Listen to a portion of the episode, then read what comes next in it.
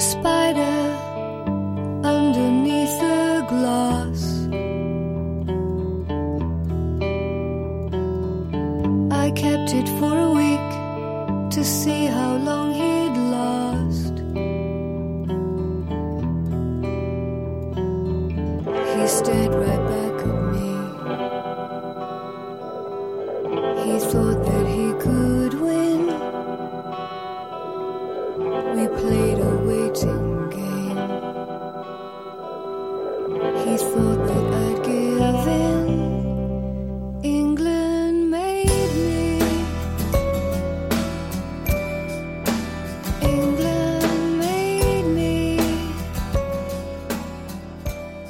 呃哈喽，大家好，欢迎来到别任性，我是 Alex。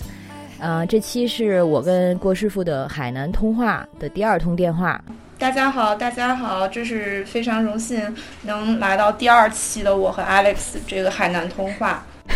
你每次的自我介绍都超 超正经。然后呢，这期的嘉宾还有第三位嘉宾，就是孟尝。Hello，大家好，呃，我也很高兴，这是第二次来来这个 Alex 这边做客了。嗯，呃，我跟朋友也做了一个播客，叫不合时宜，大家有兴趣的话也可以来逛逛。你第一次是什么时候来呀？上一次我们录生死录音嘛，我们上次不是说到郭师傅现在回海南疗养了，然后本该他的手术是一月七号，然后现在又对拖后了，然后他就有了更多跟爸妈一起相处的时间，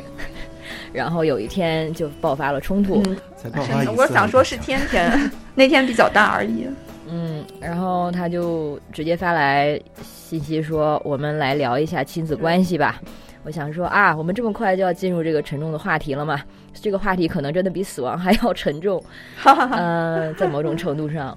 没错。然后那天那天发生了什么？我们要不要等一下再具体说？可以啊，然后孟尝呢，也是大概也就是前两周，刚好也表达过对这个话题的兴趣。他是这个看了一个他的朋友的分享，然后反正意识到这个原生家庭呃影响深远，然后他也就很难得的愿意来分享一下他自己的体验和经历。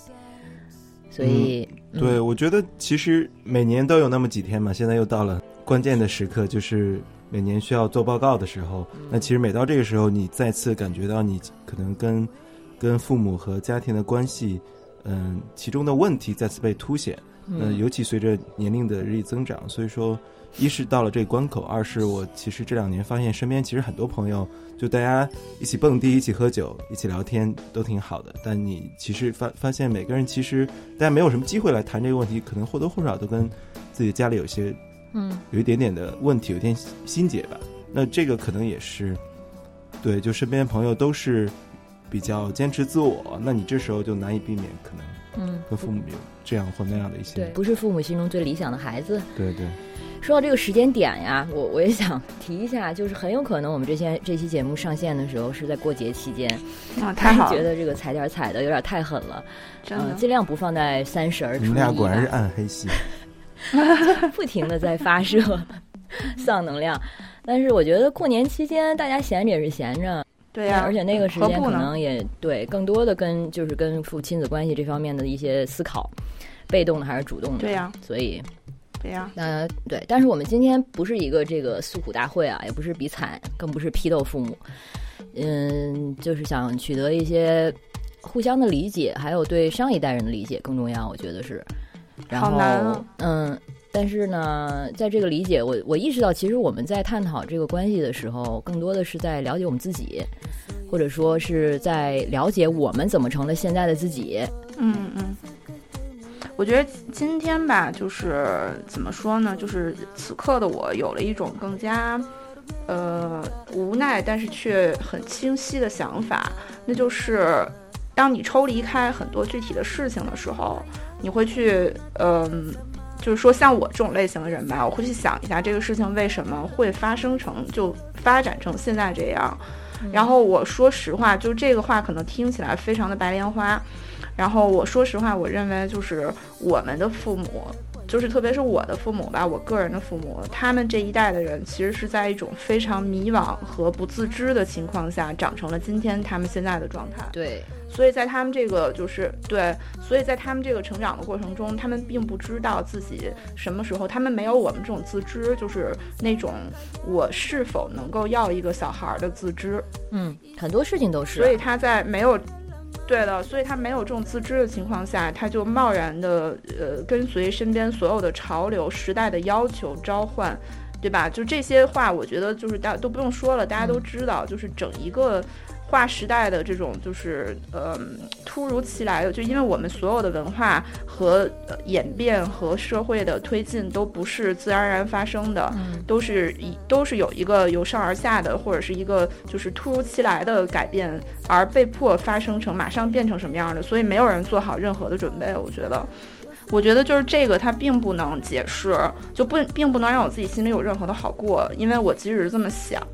我也不能，因为我毕竟逃不开跟他们具体的关系、具体的连接，就是在具体的关系和连接中，这些里面的复杂性的程度之高、扭曲的线结之深，我觉得根本就不是我一个人，我一个人肯定解不开。我一个人不仅解不开，而且会被这个东西，我像我现在这样就被这个东西整个就是碾压。嗯，碾压的成泥那种感觉，你知道？对啊，这个其实最糟最糟糕的地方就是在于这种时代性。他们这一代人，我们的父母应该都是呃五零后、六零后这样子吧？五零六零后，对对。我就看到一些更年轻的，比如说七零后的父母，其实就跟六零后其实也是一样的。不不，很不一样。不一样吗？对，就呃这么说吧，五零后、六零后的父母，你想一想他们成长的那个历史。完全就是把每一个节点的，哎，能说灾难吗？都赶上了。小的时候，嗯，有没错饥荒，然后就要长身体的时候是有饥荒，然后开始那个这个精神开始成长的时候，赶上文革，然后呢，嗯，这个改革开放了，刚好可能是他们大部分人成成家了，或者是刚刚生了孩子的时候。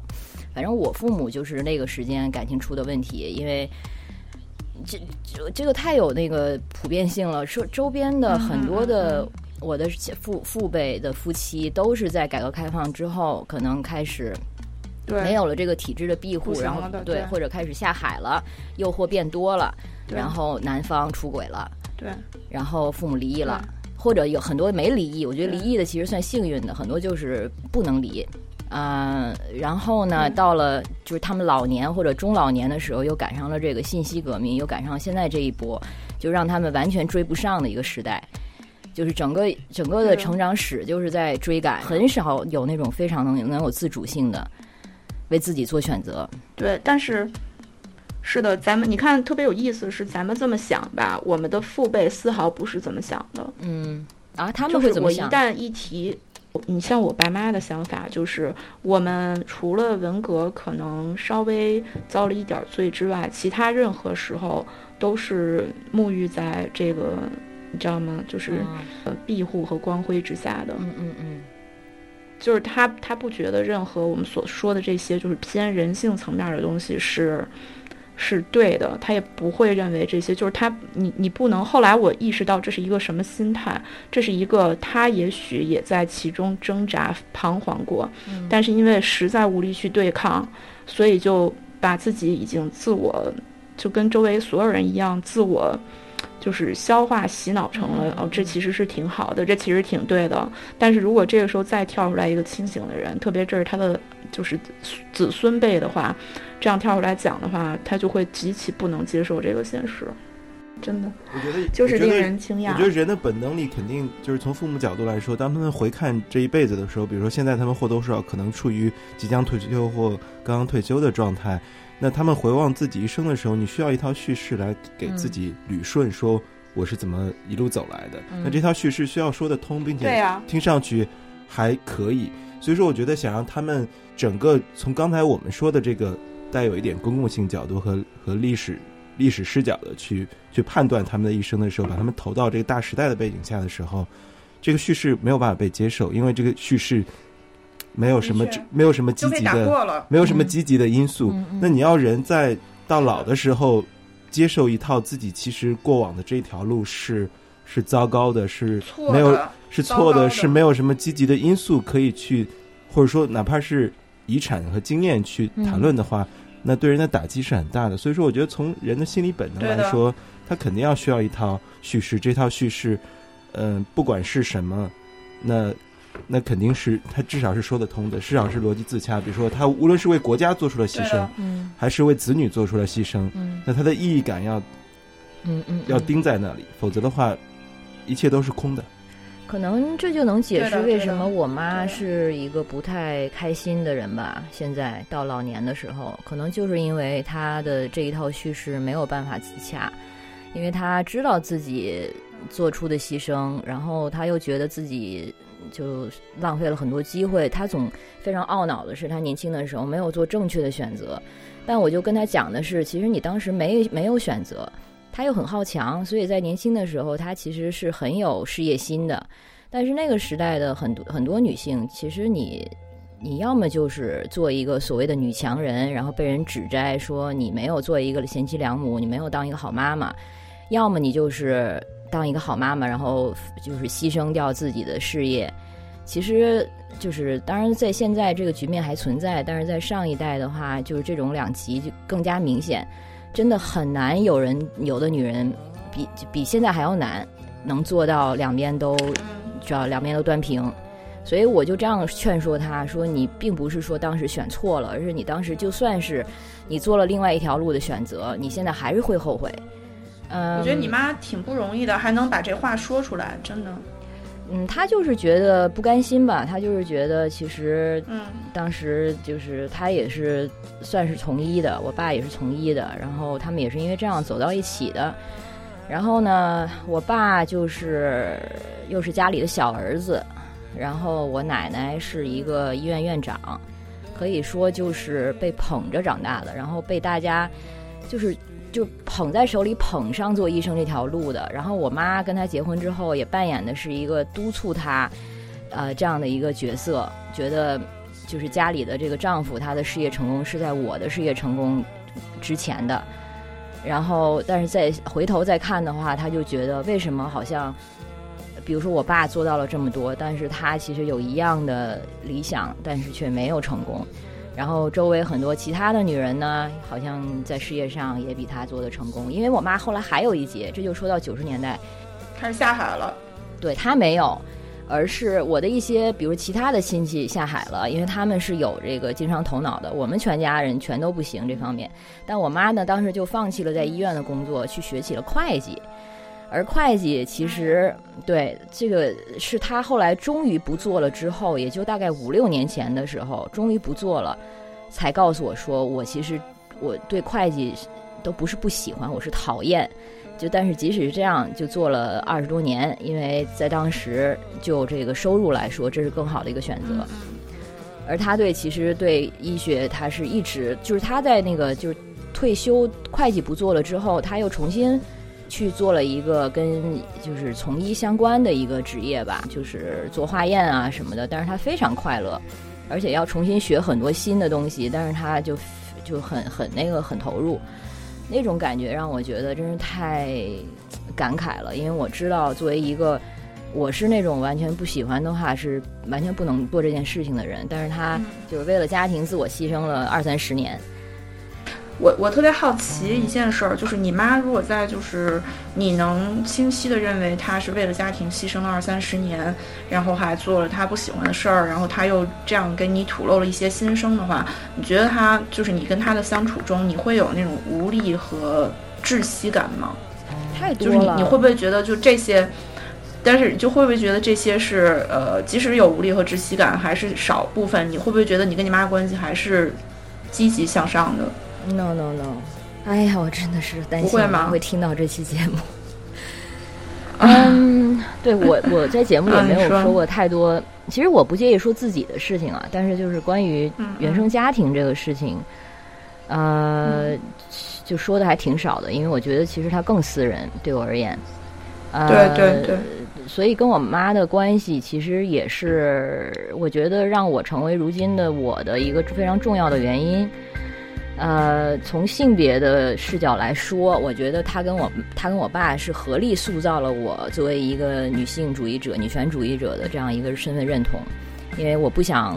做一个我妈那样的女人，然后我也绝对不会找一个我爸那样的男人。然后中间的这种性别关系，其实从小对我来说就是一个很大的警惕，让我意识到说这个东西不对。然后又是我妈，又是一个在在现在看来就是一个虎妈吧。所以呢，在她的自己的理想这个事业受受挫的时候，她就是抚养孩子就成了她的事业，所以是那种就是从小是那种被当做所谓别人家的孩子养大的。呃，但是说这一点的时候，他其实如果有过这种经历的人，应该很很容易能体会到这个中间的压力感，就是那种你一次考试没考到全班的多少多少，你就是就等着回家一顿打。然后 我记得，对我小学的时候，基本上就是当时我们住那个楼在三层，然后是那种老房子，然后那个就是不特不是很隔音的，所以。一楼住着一个老奶奶，然后我如果知道这次考试成绩出来了，我没考好，然后我就一路非常忐忑。回到家，我最大的期望就是看到一楼奶奶在家，因为如果奶奶在家的话呢，我妈可能就不会今天打我，因为会被听到。嗯，天哪！或者或者说，听听起来很熟悉的叙事，是不是？真的。长远，长远，说长远吧。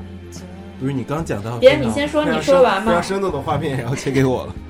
你不是刚回到刚说到，就是就不会打你，然后呢？然然后八成还是躲不过去嘛，因为那个这个今天不来也会明天来的，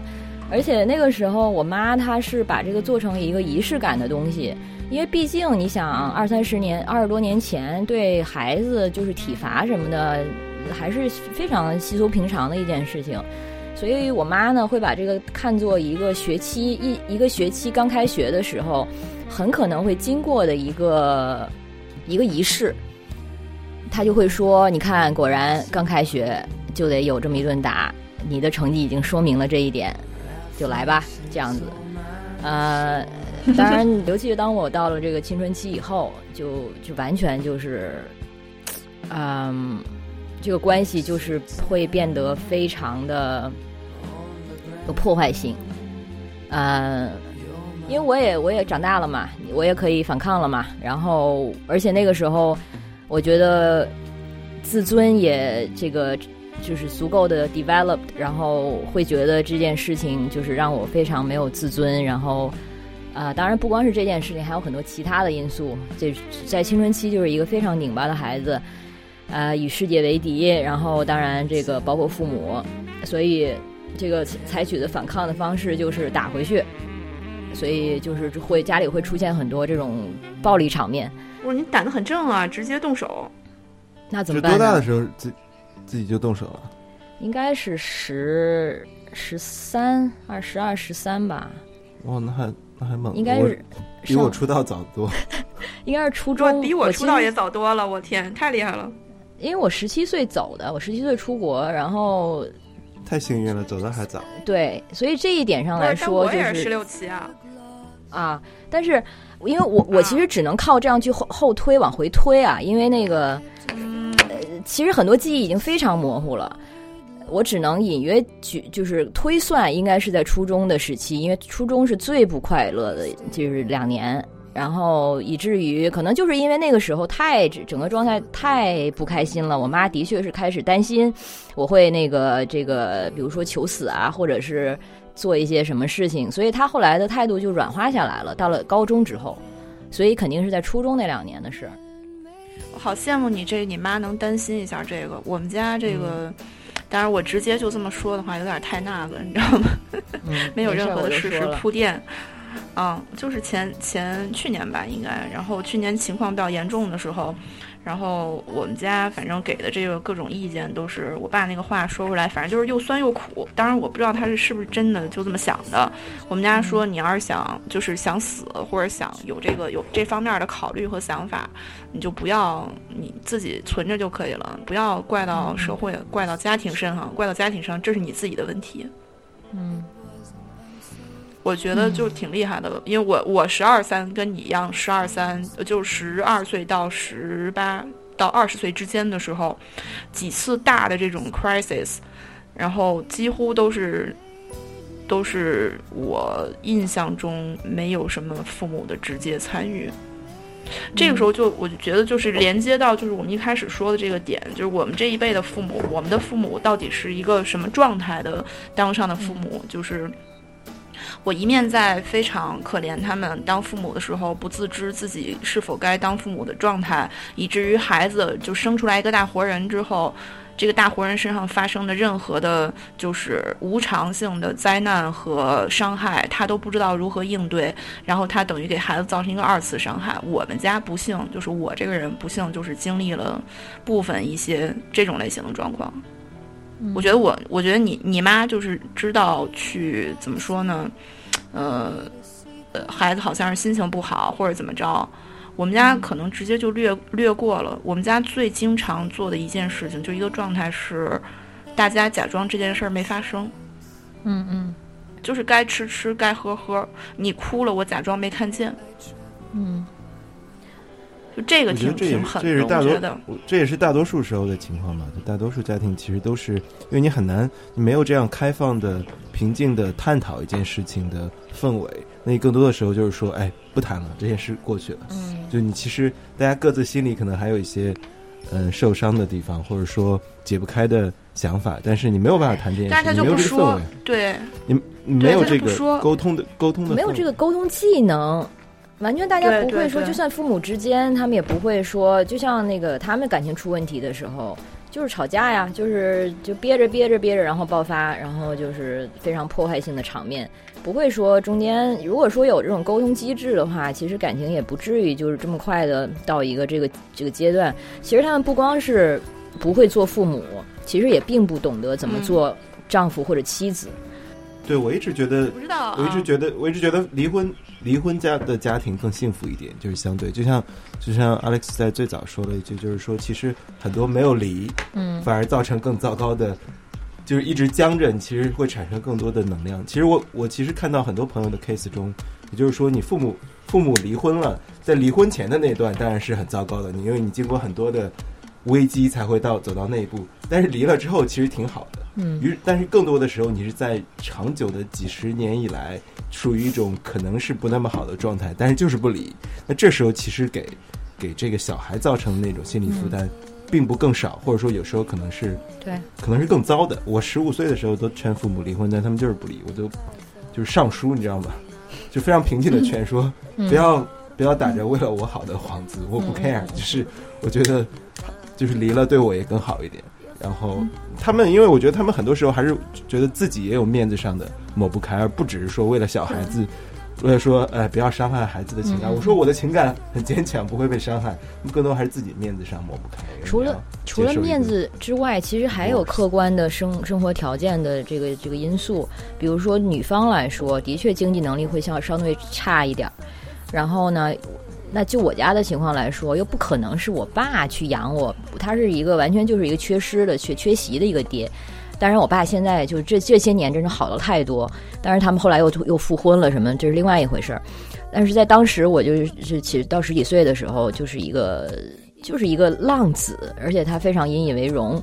啊，所以他觉得家里这部分责任就是应该这个母母亲妻子。啊，来来来承担，所以如果真的离婚的话，这个这些问题，像我爸他自己又是一个几乎是没有生活能力的人，所以他们其实彼此在这方面来说是需彼此需要的，就是因为这样一些非常客观的条件，让两个其实彼此憎恨的人绑定在一起，因为一个有经济条件，另外一个人你能可以照顾他的生活起居，是出于这方面的需要。我能够这个 echo 的那个 Alex 刚才说的，就是说，他说成为。女权主义者其实多谢父母的帮忙，就是我我事后我当然之前就是处于当时此时此刻的时候，其实可能并没有那么清楚的自我意识，但我其实事后梳理的时候发现说，哎，我为什么会呃越来越琢磨更多或了解更多、接触更多性别方面的议题？那我其实梳理一下是有必然性的，就是其实我完全完全是父母合力把我塑造成了现在一个作为一个。一个就是直男女权主义者的这个路，并且缺一不可这二者。嗯其中一个就是跟 Alex 刚才说的那非常像，就是说，首先我我就是看我爸的那种就是中国男性的形象，然后我就知道反着来，就是我此生绝对绝对不要成为在任何一个方面成为那样的中国男性那样的直男。于是那是一个我的我的镜子，我时刻去对照和逃离以及反抗的一种一种状态。那那里面当然有父权，也有当然也有，呃，中国男性在父权制下所必然呈现或大多数人会呈现出来的一种性格行为方式，呃，就是一切的一切，你方便说的更具体点吗？就是比如比如控制性，然后脾气的暴躁，比如说呃大男子主义，比如说就是不在乎细节，比如说呃喜喜欢喝酒，那可能喝完酒就是就是呃会有这个情绪的爆发，那不是倒不是说家暴什么之类的，而是说喝完酒会有情绪的爆发。那所有的这些，包括就是男性的那些，就是所谓的大大咧咧、不拘小节、不在乎这些小的细节，嗯、对人不注意、不注重身边人的这个情感和情绪的反应，嗯、所有的这些是我看到的。还有就是对人的控制，因为你喜欢控制，喜欢、喜欢 be dominant，然后你喜欢决定，喜欢做爷，喜欢当领导，对。嗯那这样的让我其实这样对我是一个很重要的参照，就是你每一个每一个小的家庭组织里都有一个小的 dictator，对吧？嗯嗯那这样的其实这样对我是一个很大的触动。那我我反抗这一切，因为我也是受害者，所以说，当你逐渐反抗，你其实作为同样是呃男性，那你就会知道说，哦，我如果不想生活在这样的世界和环境里，那我就不要成为这样的男性。首先，这是第一点。那第二点是，那于是同时你再去看母亲那边的角色，那你会看到说她在这样的同时是父权又是男女不平等的结构中怎么存在。那于是这时候你就有一种关照，就知道说哦，男女之间是不平等的。同时，因为因为我们我们家情况是我妈能力比较超强，就是她属于非常女强人那种，但她又处于一种女强人没有办法完全发挥的社会环境中，嗯所以说她其实已经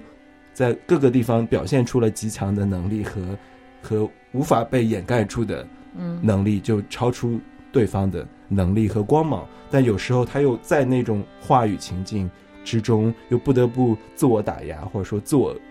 抑制、自我克制。那其实我们家就是一切的决定或者说推动，其实主要是靠我妈。她其实是一家之主，嗯但是在话语上，在一切的形式上，她又不能够成为一家之主。所以说，这种男权的结构是很重要的。第三个维度是因为我们家两个小孩，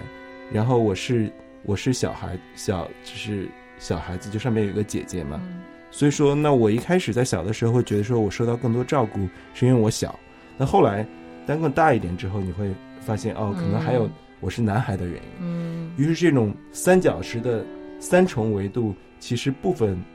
就是缺一不可的推动我的很多成人之后的观念的呃挣扎和这个梳理。其实这点挺有意思的。我那天听到一个故事，就是和几个朋友吃饭，然后大家都讲到了一些家里面这个男女歧，就是性别歧视这个情况。这方面我意识到我已经相当幸运了。然后因为我在一个二线城市长大，然后就家里就是几乎没有这方面的，就是资源方面，至少我从来没有觉得这方面被因为性别被剥夺。呃，反而是在教育啊什么的，其实是非常的得到了非常非常多的这个红利。作为那个就是独生子女，呃，但是有的朋友就讲到他的下面有一个弟弟，然后就像你说的，他从小就被家人告告知你要照顾弟弟，你要让着弟弟，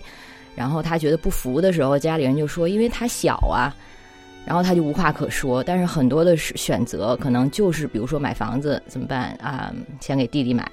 这种时候你就你知道你就想说是这是因为他小还是因为他是男孩？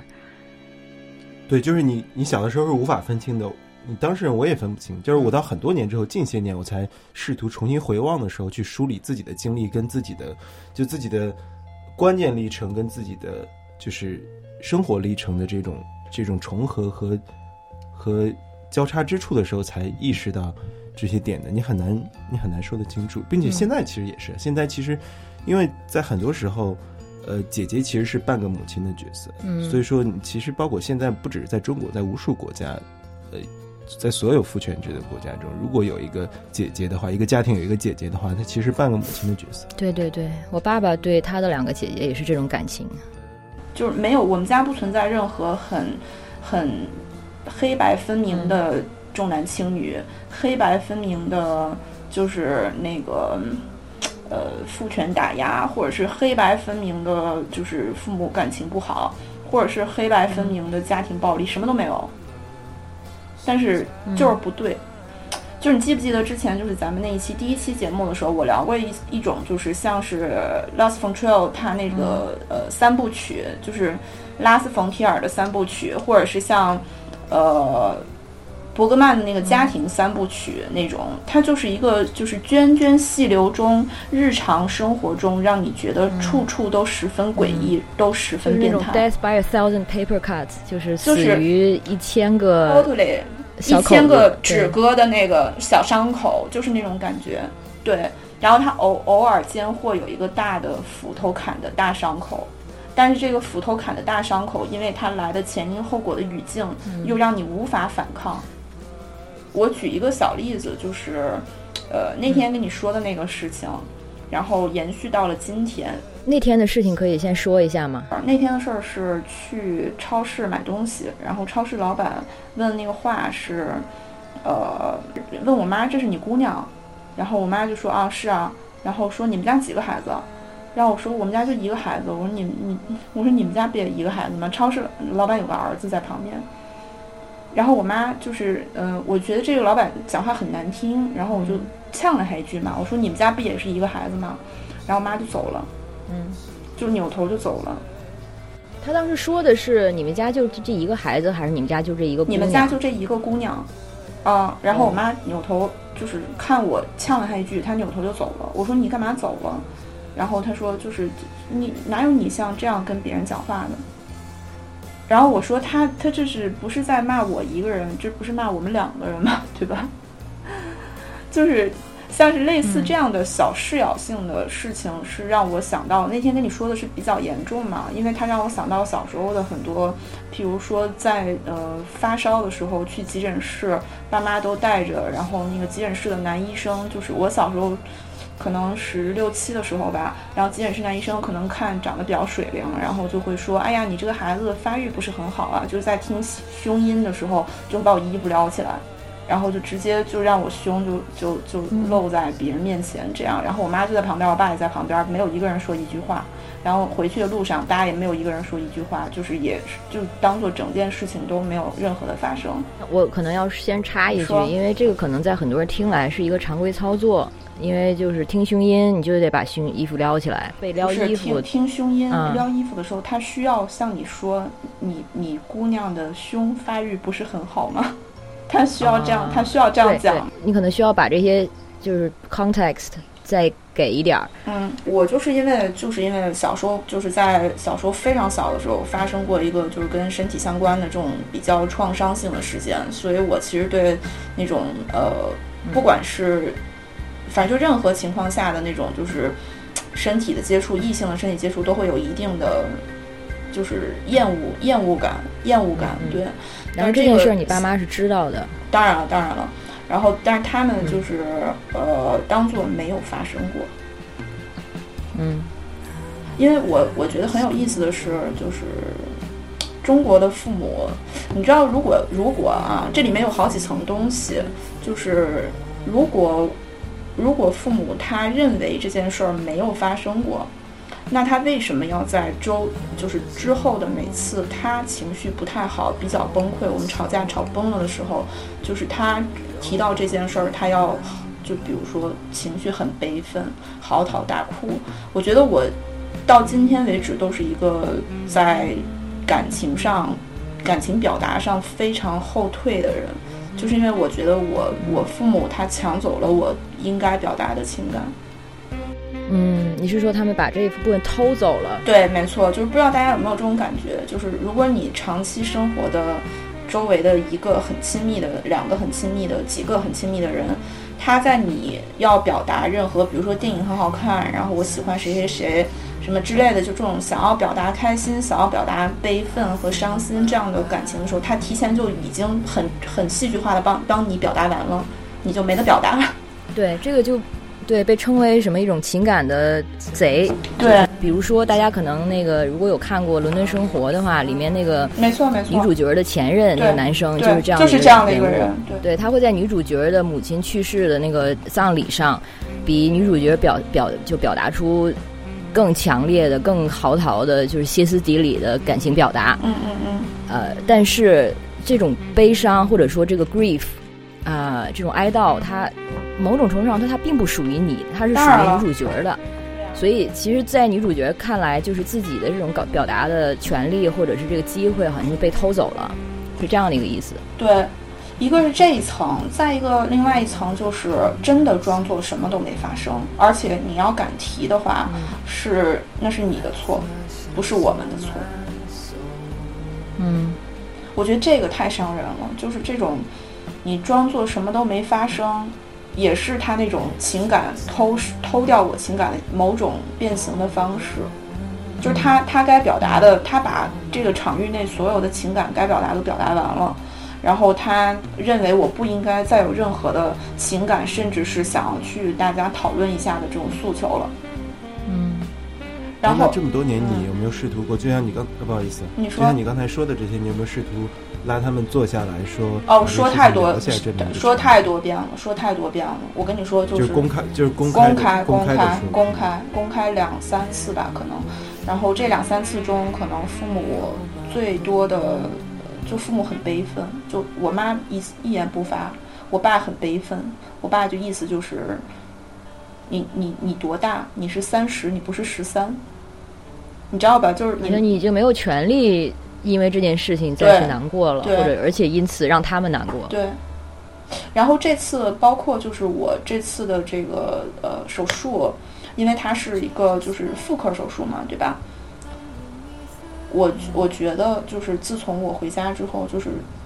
这件事儿，自从进入了父母视野之后，我爸到现在都非常的膈应，到现在都过不了那个坎儿。就是他，他直到现在对我的状，对我的态度都非常非常的，我不好说，就是那种，你你，我不知道你有没有那种感觉，就是我变成了房间里的大象。嗯嗯。我觉得我们家，我们家为什么之所以我说跟好多其他家庭都不是特别一样的点，就是我其实，当然大家是有这种激烈的冲突之类的，但是更多最大的情况下是你你你就是被当成了房间里的大象，大家你在你也吃饭，你也洗碗，你也想拿钱你拿走，但是大家当做你这人不存在，当做你是空气。我有段时间小时候觉得自己是。就是家里那个已经死掉的人，就是那个魂儿，就家里会给你留一双碗筷，然后给你 吃食，你知道吗？就是吃食。嗯。然后，对，然后你吃完以后，大家就是对他们来说就不会跟你讲话，不会跟你讲话。嗯嗯，感觉这种就是你的这个创伤，对他们来说肯定也是一个创伤，但是他们似乎把你看作了。对他们来说是一个创伤的代表，他们出于自己没有办法处理自己的这个情感创伤，所以就把你整个的就是 shut out，把你关在门外，好像把你拒之门外的话，他们就不用面对自己的这些处就处理这些创伤的工作。没错，没错。那他们的这个创伤只因为当年的一件事呢，还是说有别的？我觉得最大的可能是因为这个，再加上这个事情之后，我没有按照他们想的这个方向发展吧，可能就是我没有规规矩矩的，我没有规规矩矩的变成，比如说一个不再提这件事儿，然后乖乖的考上了，比如正常的科系，然后出来考了公务员，然后乖乖的买了房子，买了车，然后结了婚，生了孩子，我就没有变成这样的人。然后，反正，嗯呃，就是你之后的所有的动作都在提醒他们，他们当时犯了一个错误。对对，我觉得是这样的。我觉得这个是真正的，就这件，如果要拍一个电影的话，这个是我这个家庭最大的悲剧所在。如果如果要是他的错误是什么呢？就是当时没有保护好你啊。对。然后他们又不能直接的去面对这个事情，所以真的非常非常。不知道，我觉得就是非常微妙，就是如果他真的是有一个代，就我们家如果真的有一个那种，就是像呃取平权啊，或者是像代际啊，像重男轻女这种，就是可以撕个你死我活的这种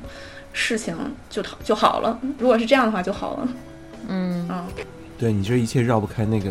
那个原点，因为它的很多呈现出来的状态是奇怪的，对，对是不寻常的。对，然后越不寻常，越是绕着他走，就越会越越成成为新的导火索越成为新的矛盾和冲突。包括直到你到这个超市的这一个很短的对话，嗯，可能一切都是让你父母觉得啊，他又来了。对，没错。包括就是包括，其实这次比如说回来那个说这个手术的事儿，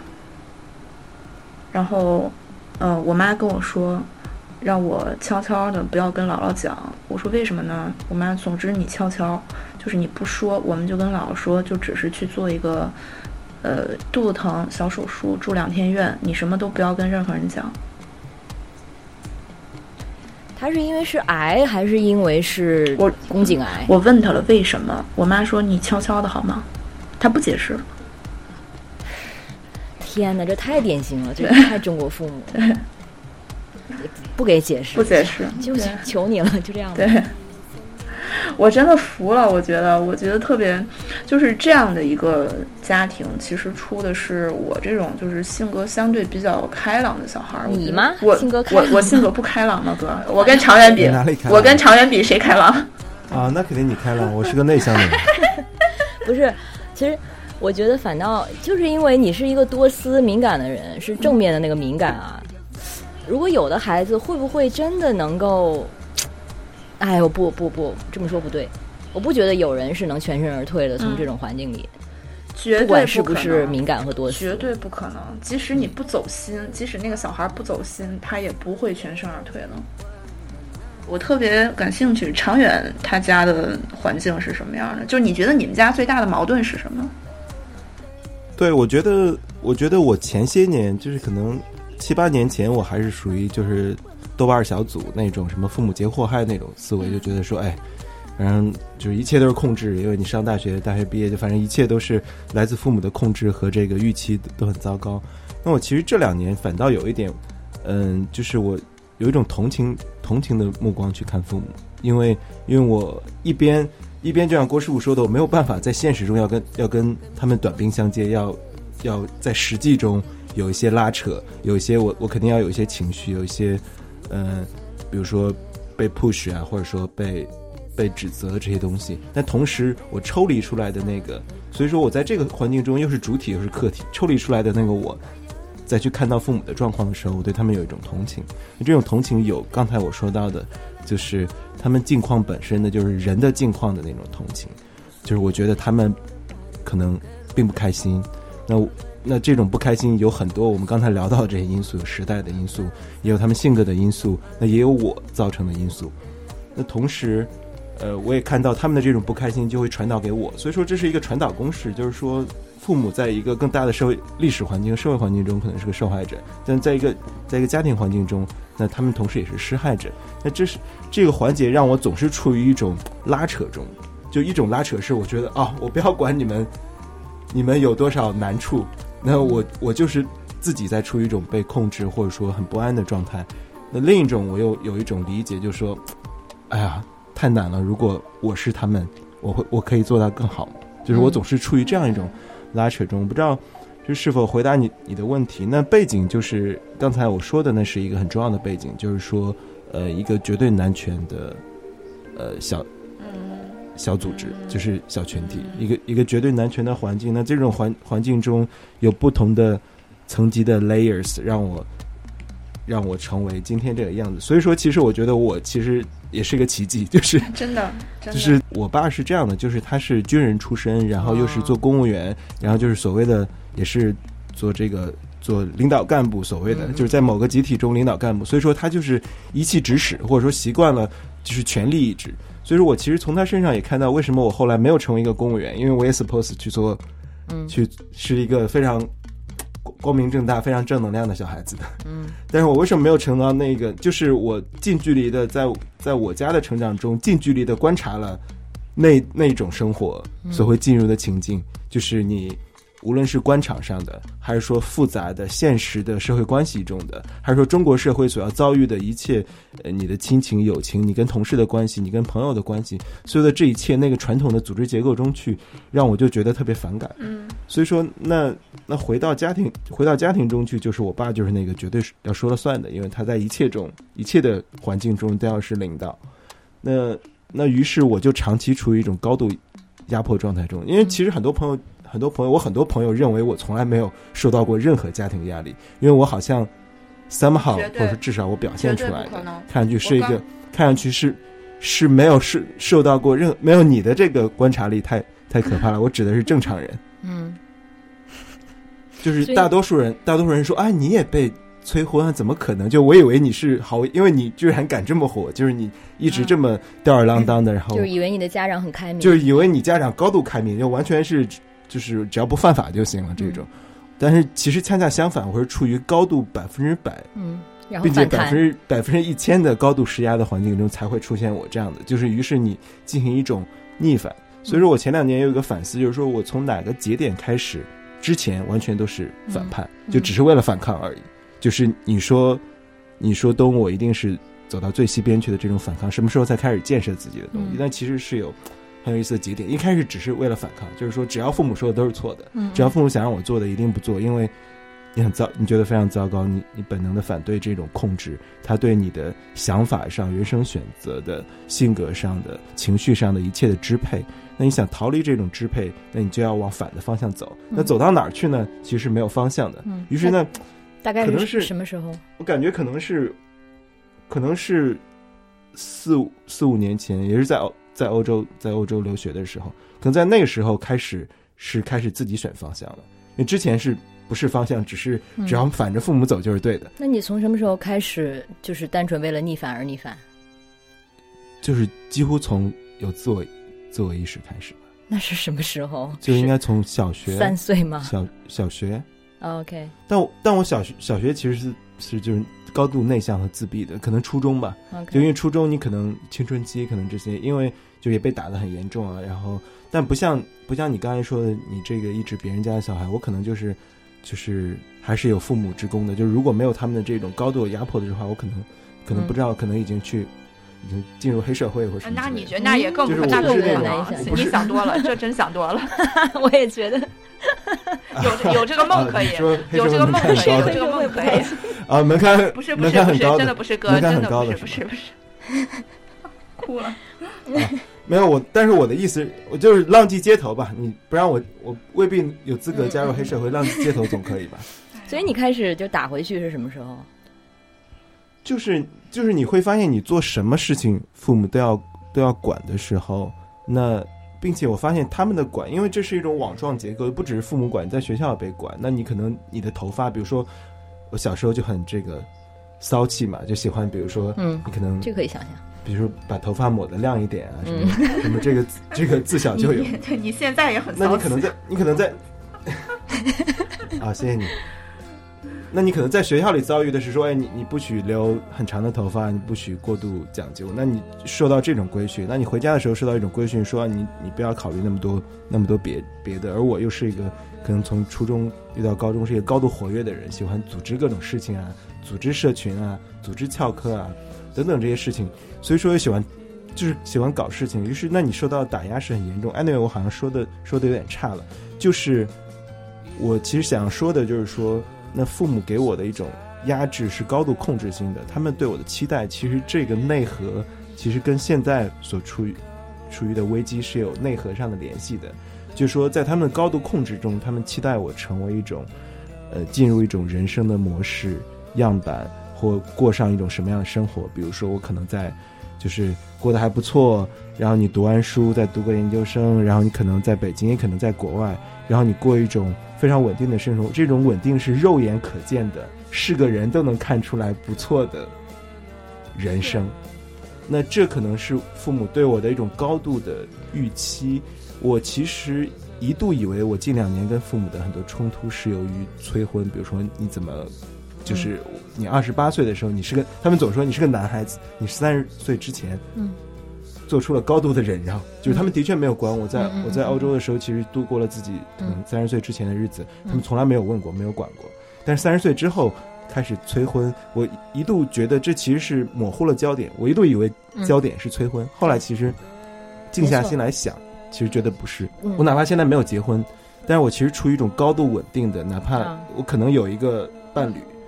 你不管有没有结婚，但你在某个城市、某种生活状态、嗯某种模型中安顿下来，是他们所要的全部，而不一定是结婚。对，所以结婚只是个壳儿，只是个模式。就算你结婚了，下面的问题是你怎么还不生孩子？对对你生了一个孩子，他们下一个问题是你该生第二胎了吧？然后这个时候就开始你的第一个孩子要受要去什么样的保育院，要受上什么样的小学？你为什么不还还不安顿下来买房子呢？你的家庭怎么办？你的家庭责任怎么办？就是这是一系列没有尽头的期待，所以其实永远不可能满足他们。这其实就之之前有一次，我跟那个张张之奇，我们我们在聊的一次对话中，就是就是说到这这这就是个套餐，嗯。你只要答应了第一步，嗯。就不是不是这一个的问题，是一整套东西，你要么接受了，对。那你就城门就被打开了，就特洛伊木马就进城了，然后后面呢，你一个个就就挡不住了，因为你结了婚，干嘛不生孩子呢？对啊。出不生孩子还有事儿干嘛？对啊，所以说我后来才明白，但这个话我我逐渐的觉得，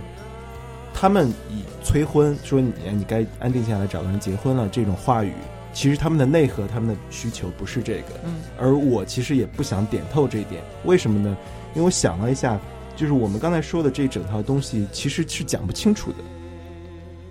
就是跟父母是没有办法讲清楚的，因为即使他们认识到他们的需求不是 A，嗯。其实是 B 的话，他们也并没有更好的别的选择和预期了。这一点就是郭师傅在最早的时候，刚开始的时候，其实说到了，就是我们这一代人的父母，他们其实很多人并不清楚的知道自己要什么，他们其实追求的就是不要和别人不一样，他们一切决定选择的出发点都是这个。所以催婚也好，还是想让你做公务员，还是安顿下来，其实对他们来说，就是这是唯一，不是主流而已，而是唯一的一个生活路径。我这个是为什么是这样呢？因为别人都在这样做。一个是这个，再一个就是，我我觉得是让我想起来之后是觉得非常悲悯他们的一点，就是我们毕竟没有经历过六十一九六零到一九七零年代末的这接近二十年，对高度集这接近体化二十年的时间，对，没错。然后除了高度集体化，再加上我们都心知肚明的很多事情，对吧？然后他们可能是自己经历经历过、目睹过、参与过，然后事后还为自己参与过付出了一定良心上的代价，然后就是这样的一个扭曲的这种心态过来的。因为我最近在看那个，就是呃那个二手时间。对吧？就二手时间一直都没看完的一本书，因为写的太苦了，实在是。然后《The Second Hand Time》，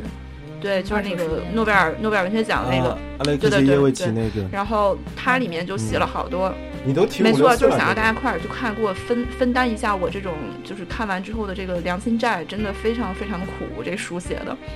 然后，然后这里边就跟那个我们父母这一代的这个经历过的很多东西都是有相似的面貌的嘛，对吧？就是经历过这样的大的苦难的这么一代人，你让他们去相信，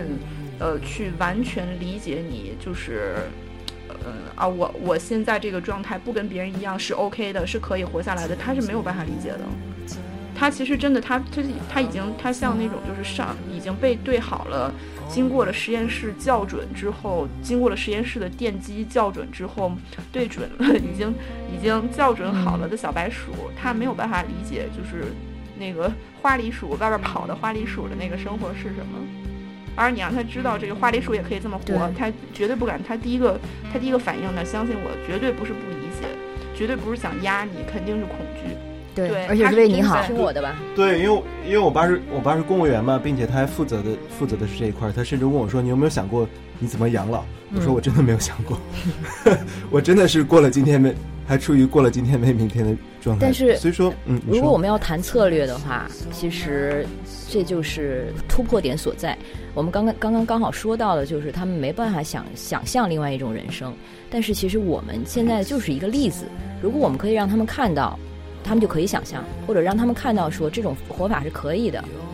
让他们有这个信心。可能一开始还是有一些不确定，但是慢慢的让他们慢慢理解，就是说，OK，他的这样的生活方式虽然我不认同，虽然我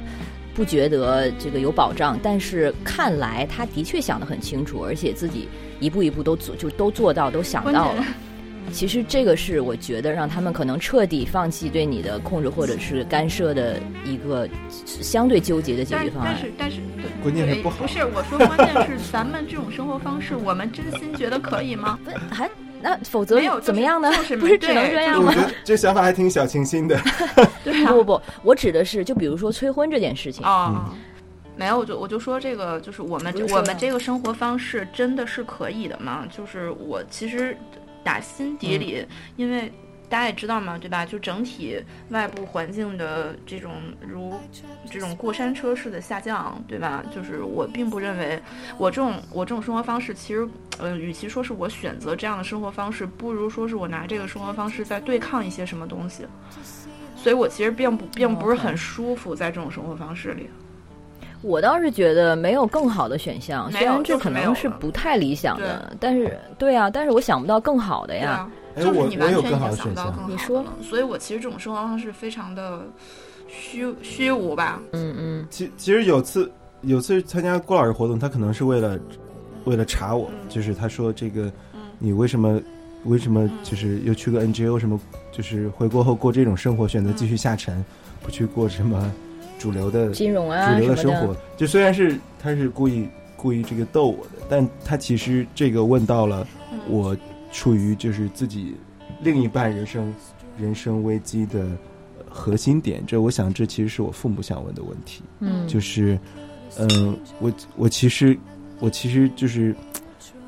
经历啊什么的，我其实是个挺正能量的人，嗯就是我我其实可以过一个挺正能量的人生，就是就是我只只这个打引号的正能量人生，就是更主流一点的人生。那种更主流一点人生，可能有好多个时间节点都可以实现。比如说，嗯、比如说可能在在欧洲毕业之后工作几年的时候，如果我就那么工作下去，然后那可能现在的生活父母应该挺满意的。就是我可能我即使没有没有这个结婚，对吧？可能生活也比较稳定啊，嗯然后在那边。然后这个荷兰房子又那么便宜，可能已经买了一个嗯。房子，然后住在那个城市特别安定的住下来，然后可能父母就是每两年去看我一趟什么的，嗯。就是说父母对你的生活是可以理解的，因为他可以套入自己的模型和公式中去，知道说哦，，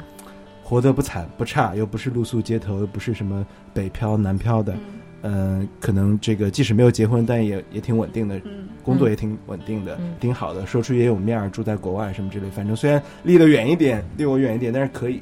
然后另一个节点是我说哦，欧洲我不要再继续过这样，我要一个改变，我要刺激，我要这个新鲜的东西，我要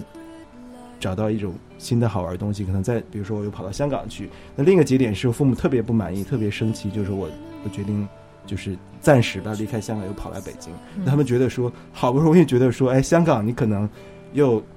离离这个离家近一点，嗯那嗯可能又是有中文、英文的，又有中文的环境，嗯然后可能各方面都挺好的，然后你就在那儿待下去呗。嗯然后，但是当我向他们解释，比如说我自己在，我不是在香港有一段时间挺抑郁的嘛，就我个人遇到情绪上的、生活上的，还有工作上的一些，就是事业上的一些想法上的冲突的时候，就在香港处于一个死胡同的状态的时候，我一定要离开一下，就我已经走到死胡同，没有办法转过身儿来的时候，他们没有办法理解这个解释，就对他们来说，我在就是对着空气说话，就我不断的解释，我已经解释过很多次，我为什么说 OK，我要离开香港，可能到北京来，来这个找一种新的状态，找回生活的节奏。他们没有办法听我，他们就不断的在重复说，你究竟有没有一个稳定的嗯嗯嗯 idea，对你的生活有没有一个稳定的计划？嗯我们总在提这个计划。嗯所以说我其实从这个角度可以理解他们，就是说，只有我进入那种计划中，嗯他们才可以理解我在怎样的活着没错。对啊没，错就他们的理解框架只有那一条轨道啊。对，你只要不在那个轨道里，而且你自己又的确是没准儿的样子，你的确又不开心，对对，你还在是是探索。是我我又没有办法，我我选的这条道又这条赛道又不是说，又不是比另一条赛道好像说嗯多挣了很多很多钱，嗯然后又做的事情好像很很主流上的认可。比如说，你如果这条赛道说 OK，虽然大家听不懂，但是好像挺牛逼的样子，嗯也挺好的。但是好像我做的事情都是在他们的世界中没人听说过，比如说我供职的所有机构，他们都没有听说过。那你总要去一些大家听说过的地方，比如说你去个新华社，大家是不是听说过？对，你去个这个呃腾讯，大家是不是听说过？你去个阿里巴巴，是不是听说过？那你别他会说啊，你明明可以就跟你比如说其他谁谁跟你可能差不多，可能比你这个工资多拿一倍，你又不是不可以，你为什么要这样呢？嗯那我之后给他们的解释就不是他们这个维度，比如说啊，我需要一点自己的兴趣，嗯嗯我需要一些空间，就是我我需要做自己想做的事情，对这个维度就说不通，因为他们觉得说 why。对我们所用的这些参考，对他们来说都不是就是参考的标识，就是我们用的参考的这个体系是不一样的。我们想说这样子我更开心，但他们就会觉得开心算什么？开心就行了吗？而且我们会说，可能我就是我就是因为这样，我会觉得我更理想主义什么，这对我来说很重要，或者信念感等等等等，对他们来说，这个就完全不是他们用的一个参考标准。那就我我完全能体会这一段，因为我觉得我做到了一点让他们能够呃理解的，就是他们的框架下能够理解的事情，然后因此也对我能够有支持，就是读博这件事情。这件事情不管学历上牛逼，对对，不管我读它是出于什么样的动机，至少这个结果让他们看到他们是可以当做这个主流所谓赛道上或者路径上的一个指标的，就是至少至少给他们一件他们能他们能够对这个事情他们是能理解的。嗯我跟他们说，OK，我想读博，就算是就像你你说的，这个事情可能不能就不能赚钱，而且而且很会很穷，而且之后你怎么怎么怎么样，但是他们觉得哦，这个就是通能够通向一个相对稳定的生活状态的一个一个资本啊，结果你没没去高校啊，对，没错。所以读博这件事情，他们非常支持。但是当我选择读完博之后回来做了媒体这件事情的时候，就大为不解。好像说不太清。对，所以我妈到现在，我到这边现在三年了，然后我妈每一次回家都会说：“哎，我就不明白为什么你不能去高校。”就是评个职称啥的，对，对你现在啥职称也不对我。也其实已经非常尝试过，非常耐心的跟他们梳理说，首先国内的这个学术环境真是太糟糕了，没有我在这边没法幸存，这边不是做学术的地方，都就是在玩游戏的地方。然后我不善于玩这种这种游戏，大家看看这两天网上的那个就是赞赞颂自己那个师傅的雄风和师母的那个，你你有看吗？对啊，这个其实虽然非常魔幻，但是它就是我们中国学术圈的一个一个 character，一个一个写照，就是这样的学术环境。然后，呃，我其实努力过这样耐心的解释过之后，我妈还是说，啊，我还是觉得你应该进大学，因为他们的思维体系中框架中。大学就是一个铁饭碗，就是一个稳定下来的、有保障的一个路径。你不选择这个，你读博干嘛呢？对啊，你还有你还有职称，他没有办法 check 你现在处于什么级别。对，虽然所以所以就是说，他们这一代人，他们理解现在世界的这个框架已经非常过时了。嗯，当然这一点本身其实问不是不是你你静音或或远离话筒吃，你那个吃零食的在我耳边吃，啊 ASMR，是吗？而且我告诉你吃的是什么，那个叫广广岛广岛龙虾片我这边也有零食。就是我这我买了零食的时候还觉得我操，我是我是蠢吗？我们要录节目，买这么多开吃开吃的零食要怎么办？没关系，可以吃起来你。在别人说话的时候，啊，我是我就说完了，就是刚才就他这一点说到的，嗯。啊，所但是你看，你还是没有解决这个问题，就一度缓解了。啊，对，的确是，但是我可能让他们现在对我的生活状态多了一点信心的，呃，策略可能就是，对，这可能不是一个很好的一个一个例子，就是我是非常冷漠，我现在跟父母的关系就是，就礼尚往来就好了。就比如说，父母经常会做这样的事，比如说你偶尔回一次家，然后可能你表达了对一个东西觉得这个啊这个好好吃，然后他们就会记在心里，然后下次就会给你，比如说寄很多来，或者说来看你的时候给你带很多，这种在我看来是很大的情感负担。然后我为了避免这种事情的发生，我甚至不去给他们这种可能对我释放善意或者是增进感情的这样的机会。就是我即使觉得这个东西好好吃，我不表达，就是我不想对他们有任何的亏欠感。我们上次那个录死亡那期的时候也讲到，我意识到说，我跟一个人可能要亲密到一个程度的标准，就是我愿意欠着他。但是其实到对父母我还不行，我其实不愿意有这种亏欠的感觉，所以我就觉得你们不要对我太好。但是他们是父母啊，他们的工作，他们的自我中的一大部分就是对你好，所以这一点其实我是非常自私的，只是因为我不想承担这样的感情负担。我就强行的把这一层感情的这个联系切断，然后让他们就觉得，就对我来说，跟我的来往就是有一堵墙一样，就是他们的感情是过不来的，因为到了这堵墙就会被反反弹回去。这个我其实认识到是非常残忍，呃，可能就是一个治标不治本的一个方法，但是如果是真的治本的话。但是，对你说，就真的治本，我觉得真的治本的话，是我们可能都没有办法，真的我们是没有办法治本的。我觉得，真的就是，反正这个太深了，得挖的，需要父母做出很多的很多的努力，也就是你刚才说那个，我我觉得你知道，就是我说实话，我觉得就是得双方都做出很多努力，但是呢，我又觉得父母。他认为他已经做出了很多努力了，对吧？但是他做的努力完全不在正道上。你想让他做出的那个努力，就是已经不太可能了。因为我我是去年才刚刚接受，父母也只是软弱而懦，就是软弱而正常的普通人，甚至就是没有正常，就是软弱的普通人。嗯，说到这一点啊，我前几年大概是。就是我我在国外的那段时间，有有一次是三年没回家，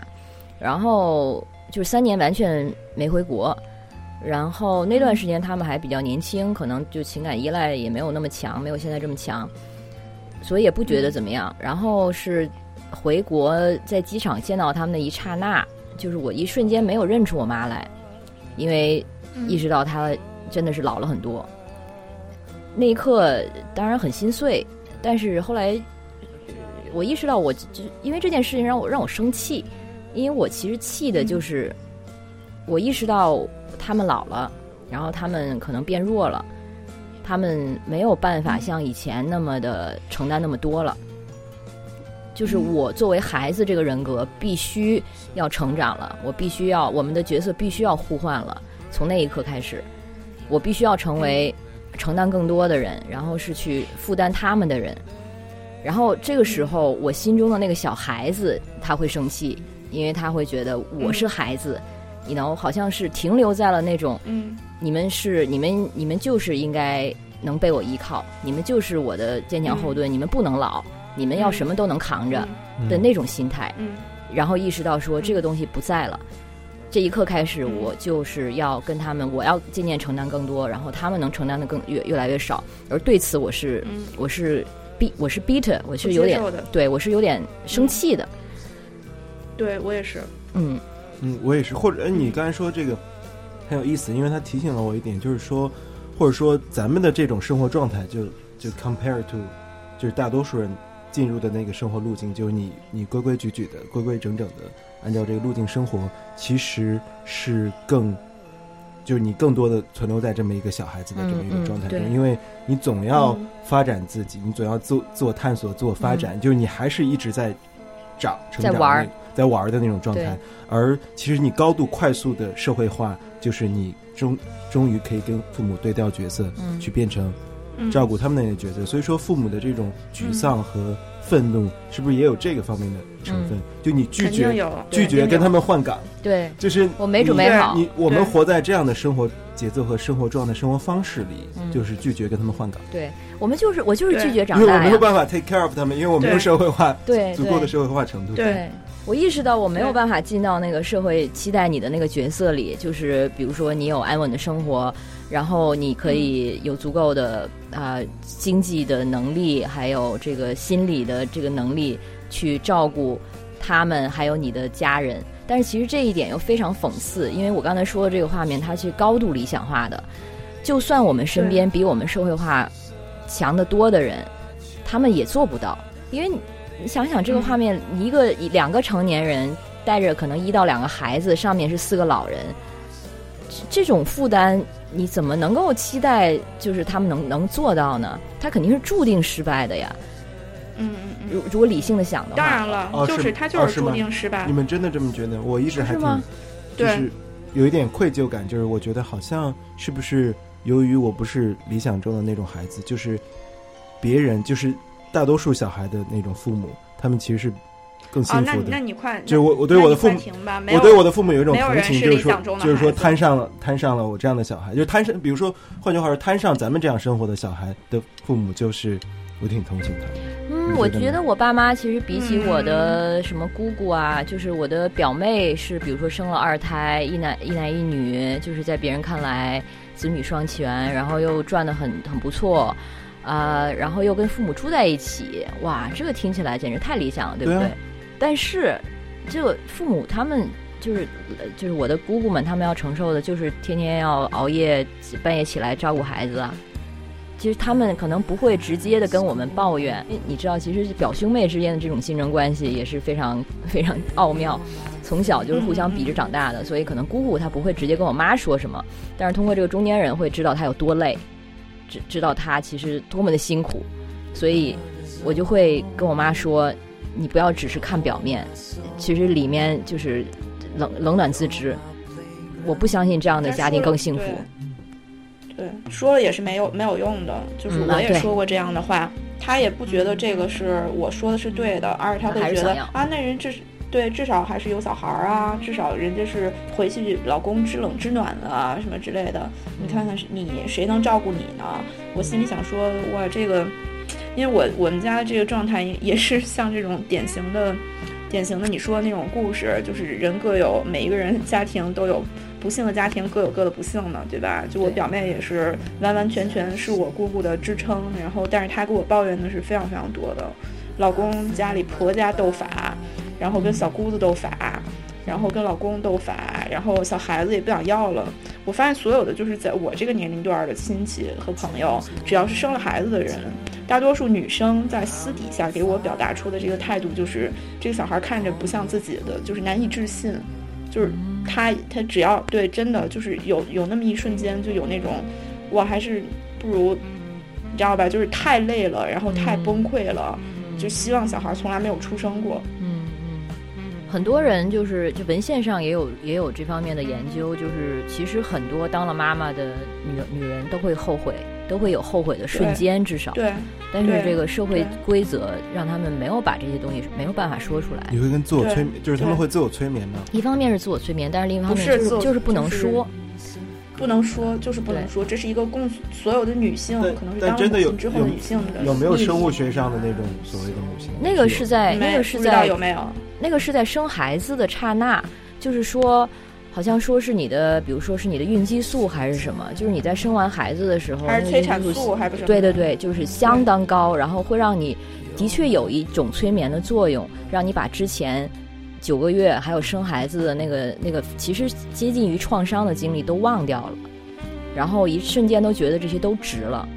所以为什么很多女人在生的时候就想把那孩子掐死，但是生出来一刹那就又想去生第二胎，嗯有一层生理的因素吧？嗯，可能不是特别的多，但是我觉得就是我们可能还是得想一想，就我个人会特别规避的一个说法，就是不要光用数据来说说明任何东西，因为当代中国就大家也都很熟悉这种数据数据类的这种这种话术吧，我觉得。就据迷信。以知乎为首，对数据迷信以知乎为首，就我们唯有看到数据，才能相信一件事儿它有存在的可能性，而忽略其中的情感劳动和情感的一切，呃，证据和支撑吧。我觉得就是，反而是就比如说，你看，比如说常人老是提欧洲或者哪儿之类的，就是。呃，对吧？就是欧洲的整个这个，我不说欧洲的话术是什么样的啊，是我个人熟悉的这种说话的或者是叙事的方式，就是大家比较可能愿意更多的引这种情感劳动。嗯对，就是情情感劳动会更加的使人信信服，或者是使人产生共鸣。共鸣不是应该是人类之间最重要的东西之一对吗？个体的就经验是最你唯有有重要的吗。对啊，对啊，所以不能说以集体的干嘛都都要就是社会社会性的数据分析什么之类的。我觉得就是大多数的就是这种呃国人的在亚洲东亚的女性，然后很容易深陷于这种就是呃数据类的证据，或者是这种就是集体类的呃证据，深陷在这种大陷阱里面，没有自己发声的机会。对，这个也是。就科科学发展以来的一种实证主义，它的过于的这种主主导性，就是没错。但是它你成为一种就是唯一的一个主导性的时候，就成为一种霸权了呀。对，我觉得是非常可怕的。实际上是我觉得一个良性的社会应该是以哲学来作为一个就哲学类的思辨，对吧？作为一个人类灵魂往上飞升的，或者是引导着人类精神往前走的一个一个好的趋势吧。而最早的时候的确是这样的呀，但是科学其实也都是从哲学开始的，只不过后来又分家了。既然已经提到了这部分，那我们如果说更个人层面、亲子的这种互动的话，嗯，那我能想到的就是就是那种那种很经典的那个叫什么依依依附理论嘛。就是最最早的时候是一个叫 John Bowlby，然后后来是一个 Mary 呃 Ains Ainsworth，另外一个心理学家，他做的一个实验就是把大概一岁多的小孩跟他妈，他们在一个控制室里，然后那个这个时候进来一个陌生人，妈妈跟这个陌生人会交谈一阵子，然后妈妈出去。然后你再看这个孩子单独跟陌生人在一起的时候什么反应，以及妈妈回来的时候这个孩子对妈妈的反应，这就是后来大家从这个这一系列实验中得出了四种所谓依附的这种模式，就是如果说妈妈回来的时候，这个孩子就是跟妈妈分开了一阵子，跟一个陌生人在一起这么长时间，如果妈妈不在的时候，他是非常的，就是妈妈走的时候，他是非常的不开心的。然后妈妈回来的时候呢，他就一下子就非常开心，然后他就可以很这个呃很直接的继续他跟妈妈的那种依附和依恋，他就跟妈妈就就就要回到妈妈的怀抱，跟妈妈玩啊什么的，这种被称为相对安全式的，就比较 secure 型的，就说明这个孩子他跟母亲的依附关系是属于比较安全、比较 secure 的。还有一种就是妈妈走的时候，他大哭大闹，非常不开心。然后妈妈回来的时候呢，他又装作，他又很就很别扭，他明明想要妈妈的这个亲近和注意力，但是他又好像就是继续哭闹，然后这种就是属于叫焦虑型的这种依附关系。然后还有一种就是妈妈就是他走的时候，妈妈走的时候不开心，妈妈回来的时候他就装作没有看到妈妈，就是就是完全忽略你这个人，嗯，这种属于叫叫呃 avoidant，就是。躲避型的这样的一种依附关系，然后还有一种就是妈妈走的时候，他就干干脆从妈妈走到妈妈回来，干脆就没有没有感情变化。其实我现在看到这四种的时候，会直接想到的是我跟猫的关系。我前一阵子是两天就是没没在家，然后我走之前就挺担心我猫，因为我猫刚来我家也就一个多月，我很担心我走了这两天没看到我，它回来之后就不给我脸色，不给我好脸色。因为我之前听到过我一个朋友跟他猫的故事。就是这猫本来很黏它，然后它走了，可能出门了一个星期，然后回来之后呢，这个猫就躲着它，然后那个本来猫是睡在它床上的，是跟它睡一头的，然后它回来之后呢，这个猫最后还是进它房间了，但是是刻意的跑到了它头床的另外一端，背对着它，就是在故意告诉它我生气了。甚至还有的猫呢，就是你不在，就跟它分离了一阵子之后，它那种分离焦虑会让这个猫特别没有安全感。本来已经可能不尿床了，回来之后它就开始尿床，狂尿床。有小，对，有小孩子也是这会这样子。然后我的猫它就是属于非常 secure 那种，我我回来之后它反倒更黏我，就让我想到了这个这四种。很有意思的是，就是呃，我之前就是伦敦那个前任他。当时在考这个就是专业的那个 psychiatrist 那考试，然后考试之前他培训嘛得，然后培训就是要长长达三个月还不是四个月的要去观察一个小孩儿，就是他跟谁谁家说呃谁家生孩子了跟人说好，然后去观察这个小孩儿，嗯，然后几乎他观察到他和他同事可能一个呃这么一个 group 里面可能有那么二十多个人。然后观察到的几乎全部都是，呃，你刚才说的就是有哪一种是那个就是有分离焦虑的那种小孩儿，就是嗯猫完了回来之后，哼，跟你不是一头了，在你床上撒尿，嗯几乎全都是这样的小孩儿。嗯对，特别别扭，特别别扭的那种。但是，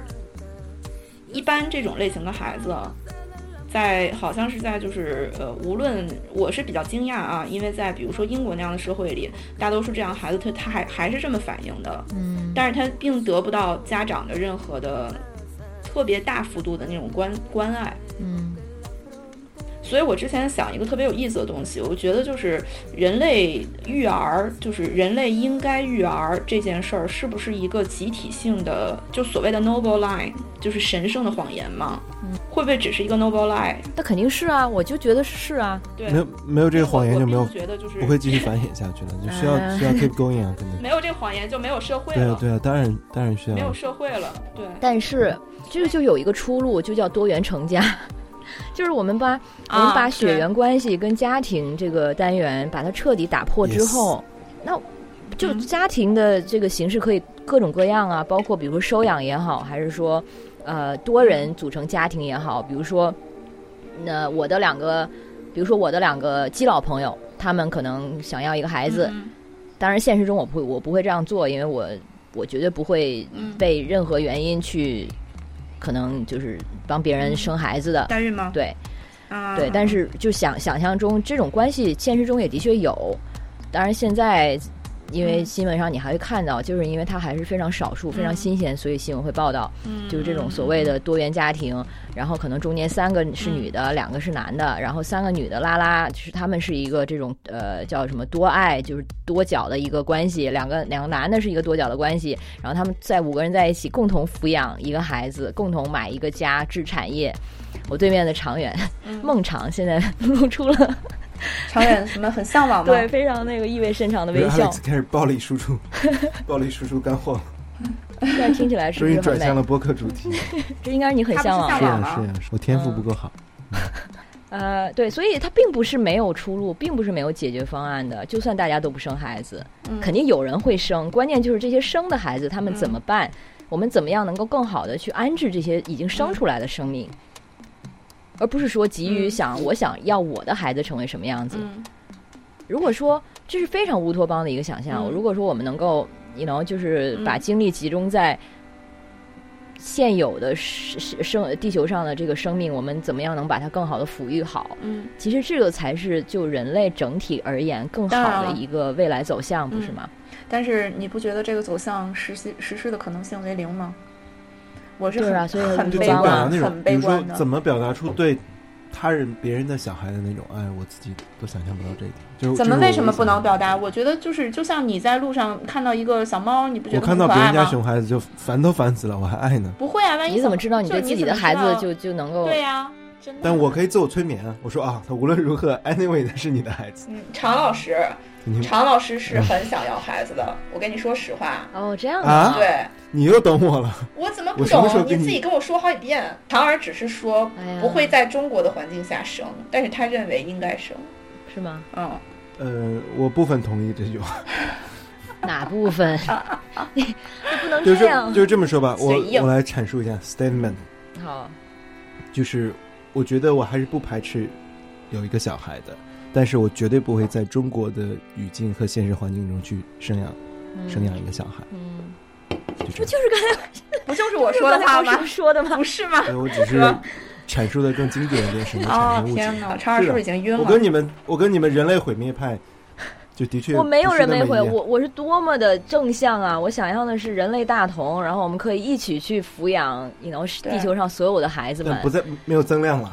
对没有增量，不，肯定还会有生的出来的。你想，一个家庭他有的还是有那种，人愿意生。对，有的有的家庭一生生十个，然后嗯那些更不要提那些中间被被被那个被弄死的那些婴儿。对啊如果，他们知道有这样的一个足够有安全感的社会保证体系，或者是一个一个一个安全网的话，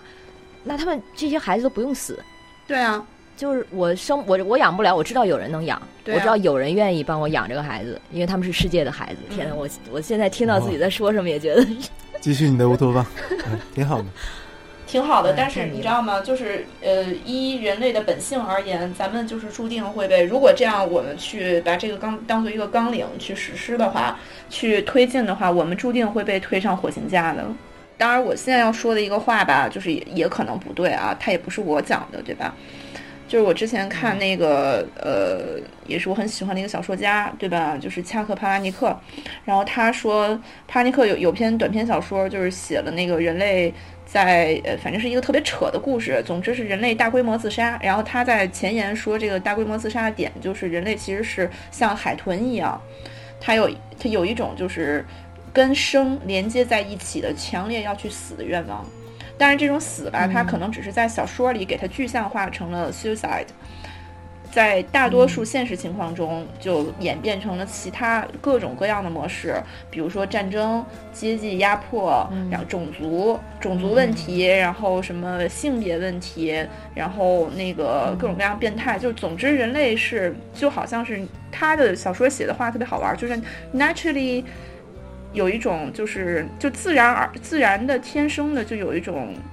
病毒埋伏在整个人类的这个基因里面，到时就会定点爆破。这个爆破爆破之后就是自自毁，就是一个自毁病毒。嗯，这个跟弗洛伊德说的那个人类的死亡驱动有关系吗？嗯，就是我觉得他肯定是从弗洛伊德过来的，你有生的驱动，然后同时也你有也就会有死的驱动两个最重要对的。。所以这就导致了很多咱们觉得就是很世界大同的事情，从来没干起来过。你比如说，咱们刚刚说的这个，就是呃，你说的这个这个点，然后也是现在中国好多地方开始兴起兴起的那种，就是自发性的社群嘛，对吧？那个在美国六七十年代的时候，不就是那个，呃，公社是吧？农农场社群、乌托邦社群，对吧？乌托邦社群最后大规模的走向了邪教，嗯，对有个纪录片儿挺好的，对。就《狂野国度》还是哦，对对对，我就想想想起来，你就肯定说这个，对拍特别棒，那个还蛮蛮好的一群一群嗯 hippies 住在对对最后就是邪教，从印度发展起来，最后占领美国。对的。所以你看，就是异狂国度查到，对对，异狂国度。然后 Charles Manson 那个曼森家族，他就是从从社群起家的嘛。当然以他，然后包括早期没有在，就我们说的是没有杀人前的曼森家族，没有在东京地铁散放沙林毒气的那个奥姆真理教，嗯，就是类似这样的一系列的各种各样的东西，全部都是我们本来一开始想的非常非常好的，但是一定会。最后走入毁灭的东西，当然我这么说就会很显得很极端，显得很虚无，但是大家可以仔细仔细想一下，是不是这个道理？对这个，我们上一期聊那个孤独感的时候也提到提到过一点儿，就是这种呃非常极端的归属感，或者说呃忠实感，往往是在建立在排他性的，没错就是在对外族的毁灭的基础上的。没错，很伤心，我真的觉得很伤心。就是我们我们不是要坠入到这种就是父权社会的家庭这个概念，就是单一的两两两人家庭的这种概念里面 suffer。我们就是要进入这种就是多元的社群性的概念里面，最后变成一个 cult。Cult，对，就是对我对，我觉得我觉得就是想想挺绝望的，啊。因为我对我其实对于人与人之间关系，就比如说就是说的比较窄，就是亲密关系之类的，就是人与人之间一切亲密关系的这种逃避，嗯，明显的表现在是这个亲密关系上，就是其实就是对这种人与人之间关系的绝望，因为我看没看到什么好的例子，嗯，就是在我的一生当中没没遇到过什么好的例子，show me、嗯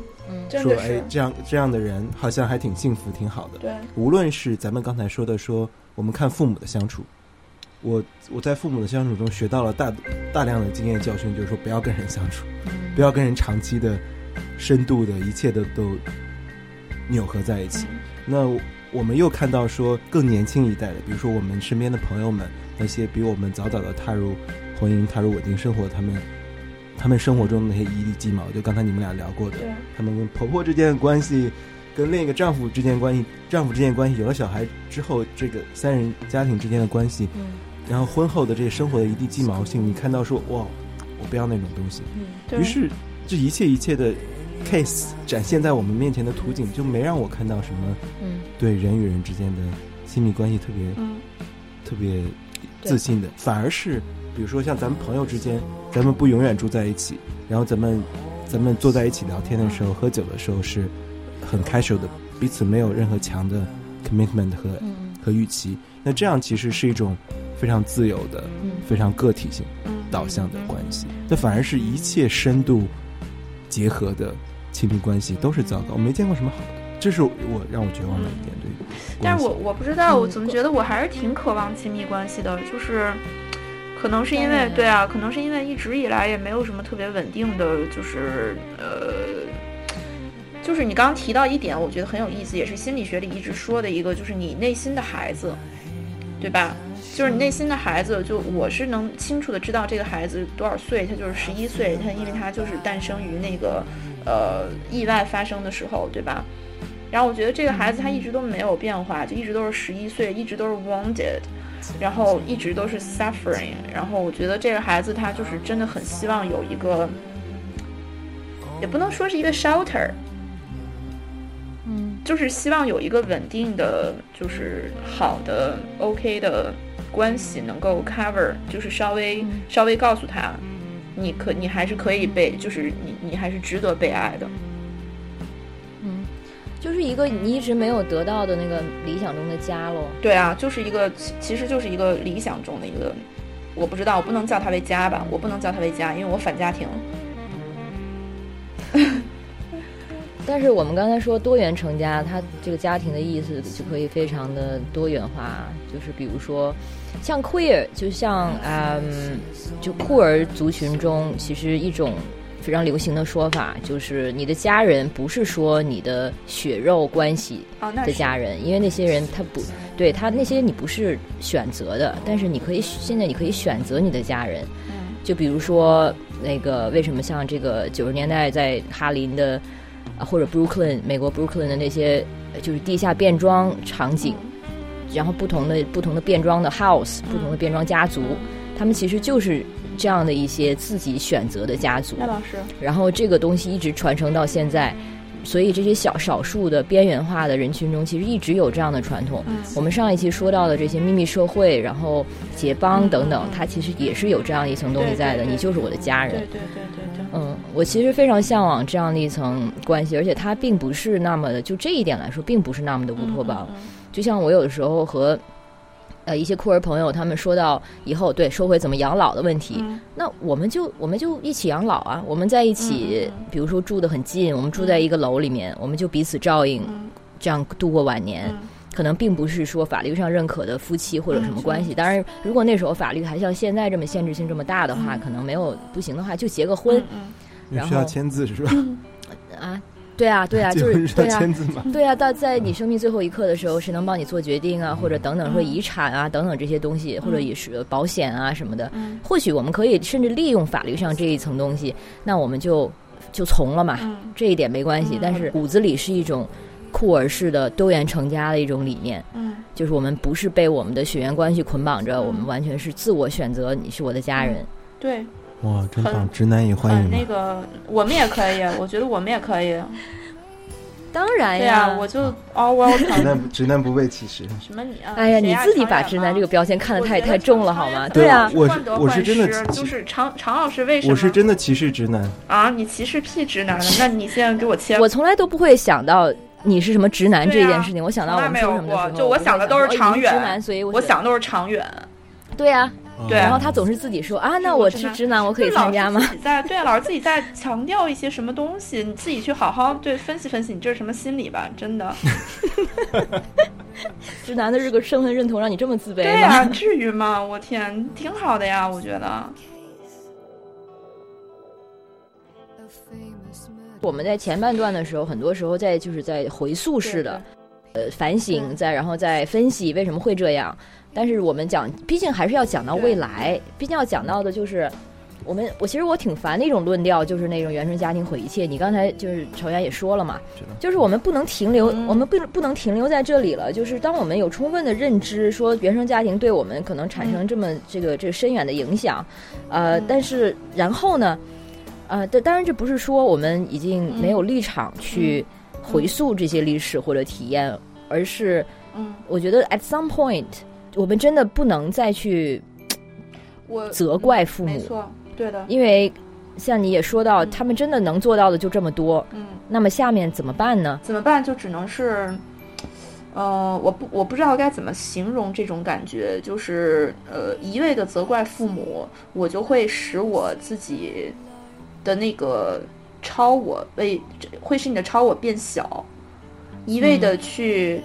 呃怪罪自己。会使自己的自我变小，就是无论哪一种方法都不会让自己成为一个完整的，就是一碗水水端平的一个完整人格。所以，我们其实最终的目的不是就是要让自己的完人格趋近于完整吗？嗯，所以还是还是需要就是呃找一下问题发生的原因，然后你能够去规避就规避，不能规避就远离。但只不过我现在说的这么冠冕堂皇，我认为我。在跟家庭的关系相处上是非常非常非常烂的，就是已经因为我我们家是有特殊原因的嘛，我就已经没有办法再端平了，我只能是呃尽量的让自己在外部社会中变成一个完完整人格吧。嗯嗯，然后好死不死的是，你现在又要跟父母住在一起。呃，幸好是在幸好是在是在热带，真的，我觉得幸好是在海口，幸好我们家后面五分钟步行五分钟距离内就有非常漂亮的海，所以就是我每天下午都在海边。嗯嗯，如果要不是这个的话，就完了，真的。嗯，对，我觉得除了就是跟父母这个就是原生家庭问题，我非常同意，就是说谴责其实停留在谴责就是很非常 cheap，但是它非常重要，个体的伤口和感受。非常非常重要，但对，但我们如果对自己想提出更多的要求，去面对和思考，以及或者说 maybe 解决这个问题的话，就要做出的更多。如果我们假设父母其实已经很难做出更多的话，那我们能做到哪些？我现在最大的困扰就是说，在我做出一些更多的呃努力之前，我最大是我在被道德。给困扰着，就是在某种，就是刚才 Alex 说的这种道德，就是说我如果想让自己的人格完整、生活状态完整，我要做出的就是冷漠。嗯，这种冷漠可能不是情感上，我可能情感上还是关心他们的，但我要在态度上做出一些冷漠，或者说接触上做出一些减少接触这种切割。那这种不得不的残忍，或者说呃不得不的，或者说冷酷，其实让我会。自己处于一种道德的困境中。嗯，我我其实不觉得这是好的一个方案，真的。我其实觉得这也是走入了，走走偏了。是是是，但是但是我因为我清楚的知道，当我迈出去，不把自己鸵鸟一样，嗯呃，就是画出范围的话，我第一步是先受到就是枪林弹雨，先受到一些情感上伤害。所以说我总是害怕推开门去。就先受伤，然后可能之后有一些建设性的东西，但我不知道那是什么，不知道有多少作用。所以说，与其那样，还不如先关起门来，保护好自己的完整性。那但是这是个僵局，我非常同意，这绝对不是，我绝对没有什么好的，我们没有好的方法，我觉得建议和和经验，只有失败，从失败到失败，真的真的。而且我觉得我自己简直就是就是自虐，就是我在一次又一次不断的试图尝试去解决问题，去开启对话什么的，从来没有成功过。所以我我真是你知道吗？就是好了，我们最后到最后一个环节的时候，我再说一些我想对父母说的话吧。嗯，好。不过他刚才说常远生说的这点，让我意识到啊，可能有一个或许可以考虑的方案，就是我刚才说到我这种冷漠。嗯嗯。然后这种无情，它肯定不是最好、最纠结的一个一个一个解决。但是，你通过这种方法，或许能够达到的一个状态是，能够把跟父母的关系做到某种程度上的解构，然后推翻，然后重建。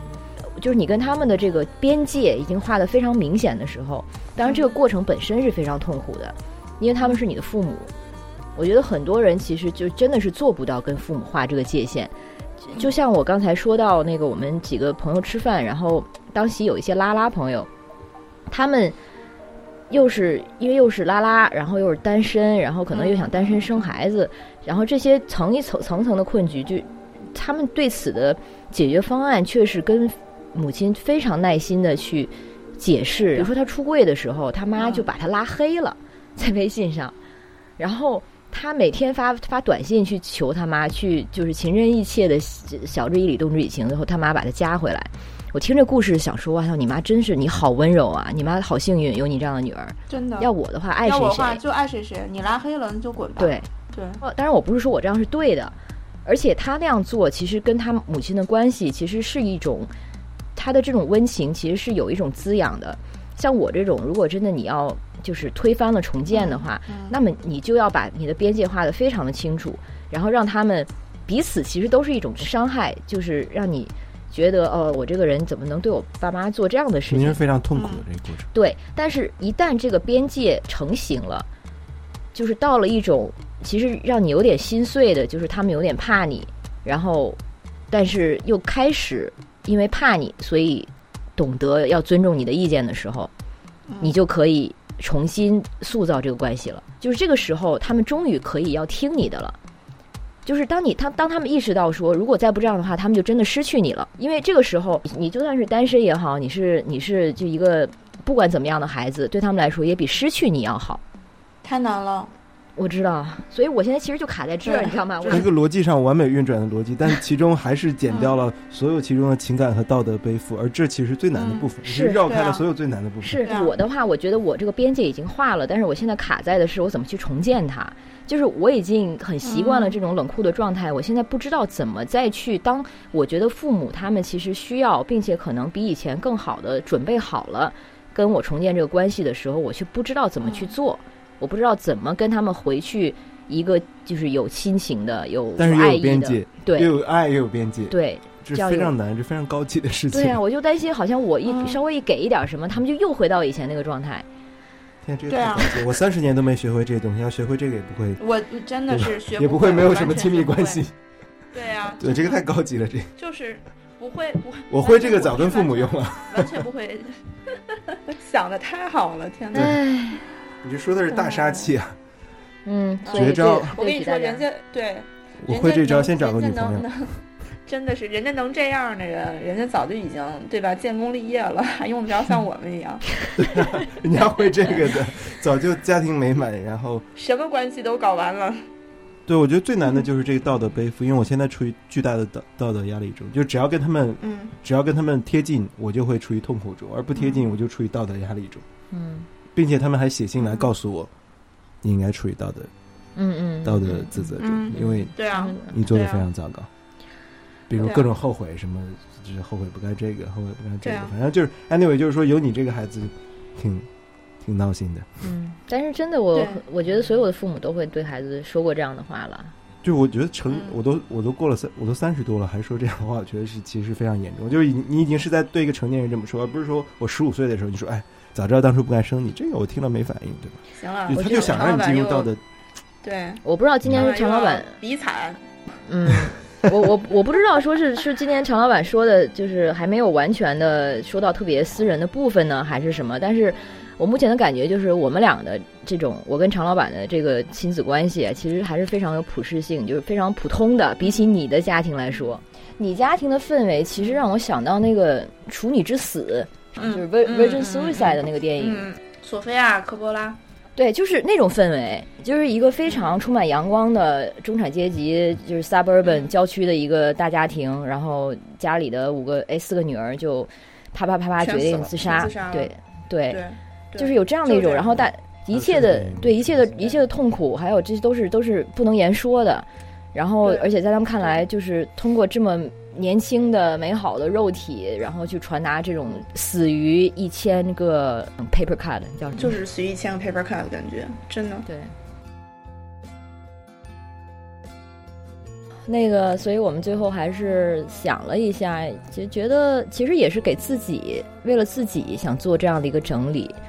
就是虽然说我们跟父母的关系，大家都可能有共识，就是可能在这个此生没有什么太多机会做真正的改善，但是还是需要有一个目标，需要有一个理想状态，就是我们想要的这个跟父母的关系到底是怎么样的。那么我们可不可以把这些东西，嗯，表达出来？就是如果你对父母可以这样说的话，你会对对他们说什么？对我，我先我先说吧，因为我我我想的比较简单，我我对我父母其其实希望的就是他们逐渐的意识到，逐渐的认识到他们是不可能改变我的，就他们已经没有办法再通过通过影响或压力让我按照他们的期待成为的他们所想象中的那个小孩了。嗯因为无论是年龄还是什么，已经不可能了，嗯就是他们的期待落空了。那在接受这个现实之后，我希望他们能够重新了解我现在的生活，嗯呃，并且听我听我阐述清楚我的我的想法以及我想过什么样的生活，然后并且认识到，哎，这样的生活可能也也还 OK。嗯同时，在这个基础上之上，他们知道我想要去自己探索自己的自己的一种人生。这个人生可能是他们没有看到过太多模板 out there，但是嗯是可能的。同时，他们也能自己探索一些自己退休后的人生，就找到一些快乐的东西。就是他们的重心不应该只是我的人生会成长为一个什么模型，而他们其实也刚过六十岁，其实也有很多很多的时间嗯去探索自己的，就是他们讲那个有一个 term 叫什么，就是第二第二段人生，嗯就是他们可以找到让自己开心和快乐的一些意义感。无论是哪怕你做手工啊，或再做点哪怕摄影啊，所有这些东西，就找到他们自己的快乐和意义。他们的意义不应该只是我，而我也成为不了他们的意义，因为一是不可能，二是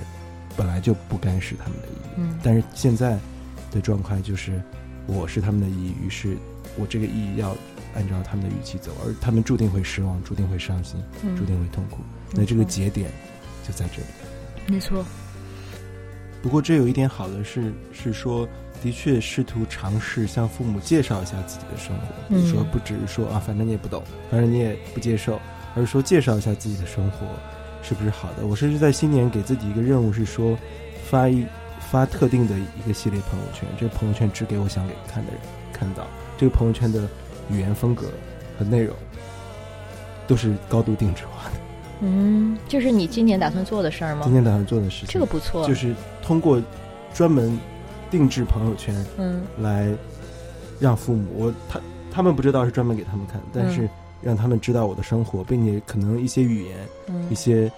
角度是他们能够给他们以抚慰的。我想嗯这是我可以做的一点点努力。嗯，这个不错。你会这样做吗，郭师傅？我的话，我觉得，嗯，我觉得我能做的已经差不多都已经做到了，就是其他再做再深一些的话，可能是对我自己的极度的残忍，因为我自己也毕竟没有从很多事情上 recover 过来，嗯。然后我也理解他们是就是软弱的，甚至是懦弱的普通人，但是我觉得他们是懦弱普通人这件事儿不应该由我由我买单，而且就是发生在我身上的事情，我毕竟是第一受害者，然后我周之后的很多滚雪球式的，就是呃。受到的很多待遇，就是我的感觉就是很 PTSD 的很多东西，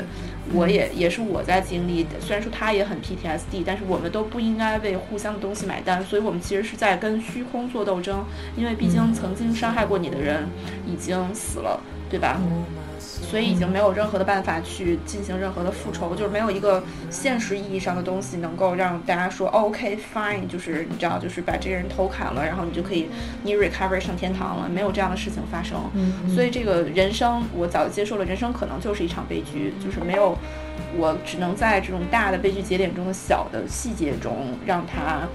呃，嗯怎么说呢，就是能活一天算一天吧，就是我自己的感觉是这样的。我嗯尽管这样说，我可以理解爸妈不能接受这件事儿，然后他们也做了很多过激反应什么的，但是我并不代表我我就是可以理解，就是可以原谅原谅他们很多很多反应。我特别想说的，如果真的，如果这件事，如果这个世界上能够真的就是能够选择的话，如果能够选择，我宁愿我从来没有被生出来过。嗯，对，如这是我果现在最真实的感受。如果有一天你爸妈真的可以做到直面这件事情，而且就非常直接的向你寻求原谅的话，你会原谅他们吗？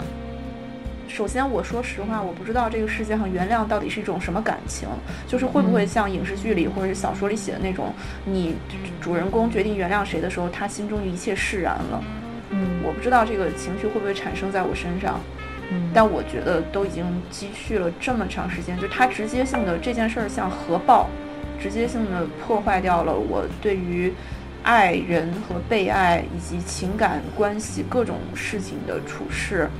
嗯而且它造成了我那么长时间的就是心理问题，然后反正就是各种各样吧。因为我的感觉是，不光嗯是这件事情本身，更多的是这件事情之后你父母的处理和他们的态度，其实它也是这个创伤的一部分。所以，比比如说他们当做这件事情没发生过，或者说他们之后就是拿你当房间里大象等等。所以，如果说他们有一天，当他们自己能够直接面对这件事情，然后就非常诚恳的向你寻求原谅，那个时候，这个事儿啊，我觉得你这事儿，我如果我我跟你说句实话，我就是光想一想这个场面，我现在眼泪都要掉出来了。但是我嗯我说句实话，我掉眼泪并不是因为想想念这个场面觉得很感动，而是我认为我爸绝对不会这样，我爸绝对不可能，没有任何一种可能性。In any kind of universes and species on any kind of timeline，知道吗？没有任何可能性，没有任何可能性，真的。所以说刚才是你要跟父母说的话吗？不，我先来吧，让郭叔最后，你 OK 吗？好呀好呀，我希望对我妈说，她，我希望她明白，她没有做错任何选择，就是即使是那些她觉得选觉得选错了路的那些尺那些节点，也也为什么我就是她在担心我选错路的时候，我并不担心，因为我反复跟她讲的就是没有人生没有选错路这这个这个东西。当然，如果说你是比如说选择啊自我了断，或者是比如说用了一些药物，或者是真的是那种相当毁灭性的不归路的话，可能你要你再绕回来需要更多的时间。但是如果是说，比如说在选专业啦，或者说选什么职业路径这些选择上，没有所谓的浪费时间，其实一切都是对你生活的滋养，只要是你自己想选的，就是所以对他当初的选择，我是真的非常的嗯尊重的。我我希望他自己也能尊重当时他的选择，因为我反复跟他讲的就是，没有他当初的选择的话，我不会是现在我这个样子。所以，某种程度上，虽然我我会记恨他，觉得他当初对我的培养太过怎么怎么样，但是他的确成就了我。从某种程度上说，所以现在我就希望他自己能够明白这一点，然后放松自己。这样的话，他如果能够放过自己，他也就生活就会放过他。然后对我爸的话，就是我爸是一个相对来说其实比我妈要看得开的多得多的人。他是作为一个就是主主任医生，然后本来我们担心他退休之后会一度陷入低潮，因为不习惯这种曾经是什么众星拱月的那种人生，然后现在退休了，嗯，但是他却适应的很好，他开始旅行，然后写诗等等。所以这方面，我觉得他的情商是让我意外的，还挺高的。我会，但是我会更希望他能更多的有同理心，能开导我妈，把这些部分能够传达给我妈一些。然后，因为这个时候就是他们后来又复婚了嘛，就很讽刺的说，其实又是为了我。那既然你们已经是注定就是在你们的第二第二人生第二段人生，第二段人生要互相陪伴，就而且我也不会有有孩子，我就希望他们能够对彼此更有善意。嗯，然后他们其实这几年，大概这五六年，真正是进入老年之后，相处模式其实看到让我看到了一些起色，是之前完全没法想象的。我就完全没法想象这两个人怎么能够一起生活到现在，还没有把对方掐死。但是他们好像接受了彼此就是老伴儿之后，然后尤其是我爸，我觉得真的是我爸从一个所谓有权利的位置上退下来之后，会让这个男人成为一个更好的男人。他成了为了一个啊更好的真吗？男人，会吗？真的真的，对我爸来说是的，对我爸来说是真的是这样的。那咋对我两个表达爸来说怀疑的声音不是呢？嗯，真的？但是，所以我我不知道是我比较幸运吧，可能这方面，所以，当然他学习的还很慢，但是他其实真的是有在变化，无论是从家务的承担，还是说就是他的心整个人在变变软，然后他在情感表达方面也没有以前的那么的呃，就是强硬，或者说是冷漠，或者说是有攻击性。所以我就只希望我爸能够更好的把自己实现。我甚至真的觉得他退休之后才是他自自我真正实现的开始。至于我自己的话，我就我知道我还要做的太多，然后我还没有准备好做这方面的忏悔。嗯，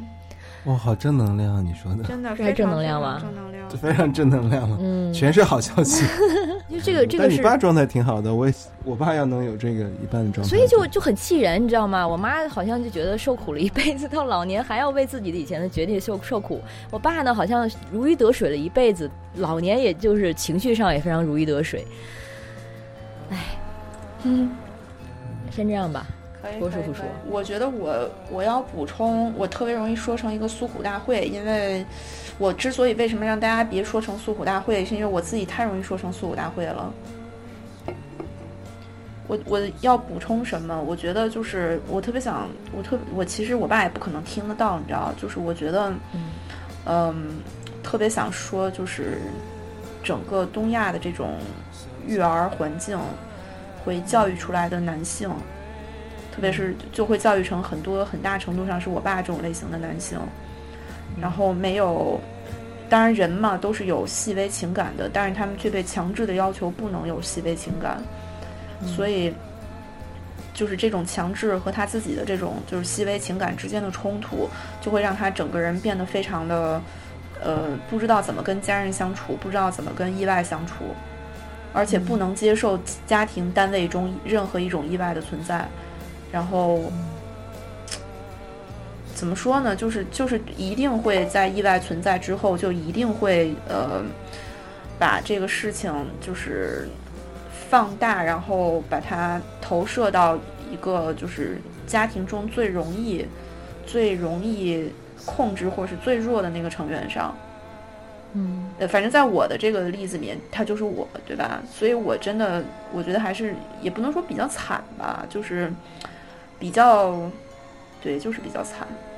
比较倒霉。但是我比较倒霉，但是我也不能怪我爸，对吧？我觉我说实话，因为我觉得他们俩都挺也挺不容易的，就是在这种事情上，你也没有任何的心理准备，你他妈就看见它就发生了，你怎么消化？你也无法消化，对吧？嗯但是他无法消化，他能就是我我能原谅他的理由吗？这也明显都不是，我觉得。所以就是这整个的很多的那种就是嗯、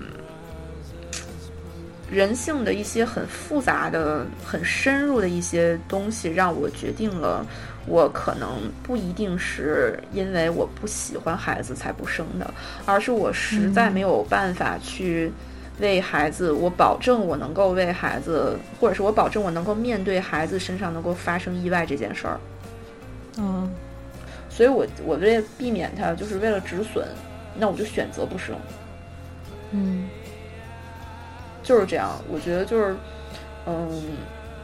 反正就是嗯我还是想生。我不想生。你你想生是因为你不是生的那个人。嗯，真的。好，这终于终于回到对性成本成本不一样。对，嗯，但是如果我一定要想一下，就是这个传承或者世代传承有什么意义的话，就是我、嗯。我决定开始做这个话题的时候，就想到一本书，就是也是我嗯少年时期读过的一一一本对我震撼挺大的一本书，它叫就是《野野天鹅》，好像中文的翻译叫啊红，就对鸿雁的鸿，然后三个三代中国女人的故事。嗯嗯嗯，然后对，最早看的也是英文版，然后就是讲的是这个作者跟他的祖母跟母亲，然后包括到后来看那个呃喜福会，对。对喜福会的时候也是，对，然后就是对这种女性的这个家族的传承，然后对之前一代的生命历程的书写，其实这一点还是非常打动我的。就比如说我在这边，其实我承担的不光是我自己的历史，还有我妈妈那一代人她的生命历史，她的生命苦难。然后我对这些有足够了解的时候，其实我是觉得这个生命的传承它是很有意义的。只不过是我自己可能就嗯就太自私，还是 whatever，我没有打算把它这样传下去。但是你想象一下，如果你的后代会怎么样书写你作为母亲，包括你的不堪、你的你做错、你的错误，然后你的创伤，还有当然就是他最温情的一面，你们那个母女的部分。嗯，对这方面，就这一点，他让我去想到的时候，我会觉得是挺温暖的。嗯嗯嗯，的确是，当然是我这就我刚刚说的那种，就是小的细微环节上的那种，嗯呃，生命力活下去的希望，然后还有这种就是爱，还有温暖，因为也也，对吧？这也是这就是支撑我们活下去的一点点小高光啊。所以说到这一点，我就忽然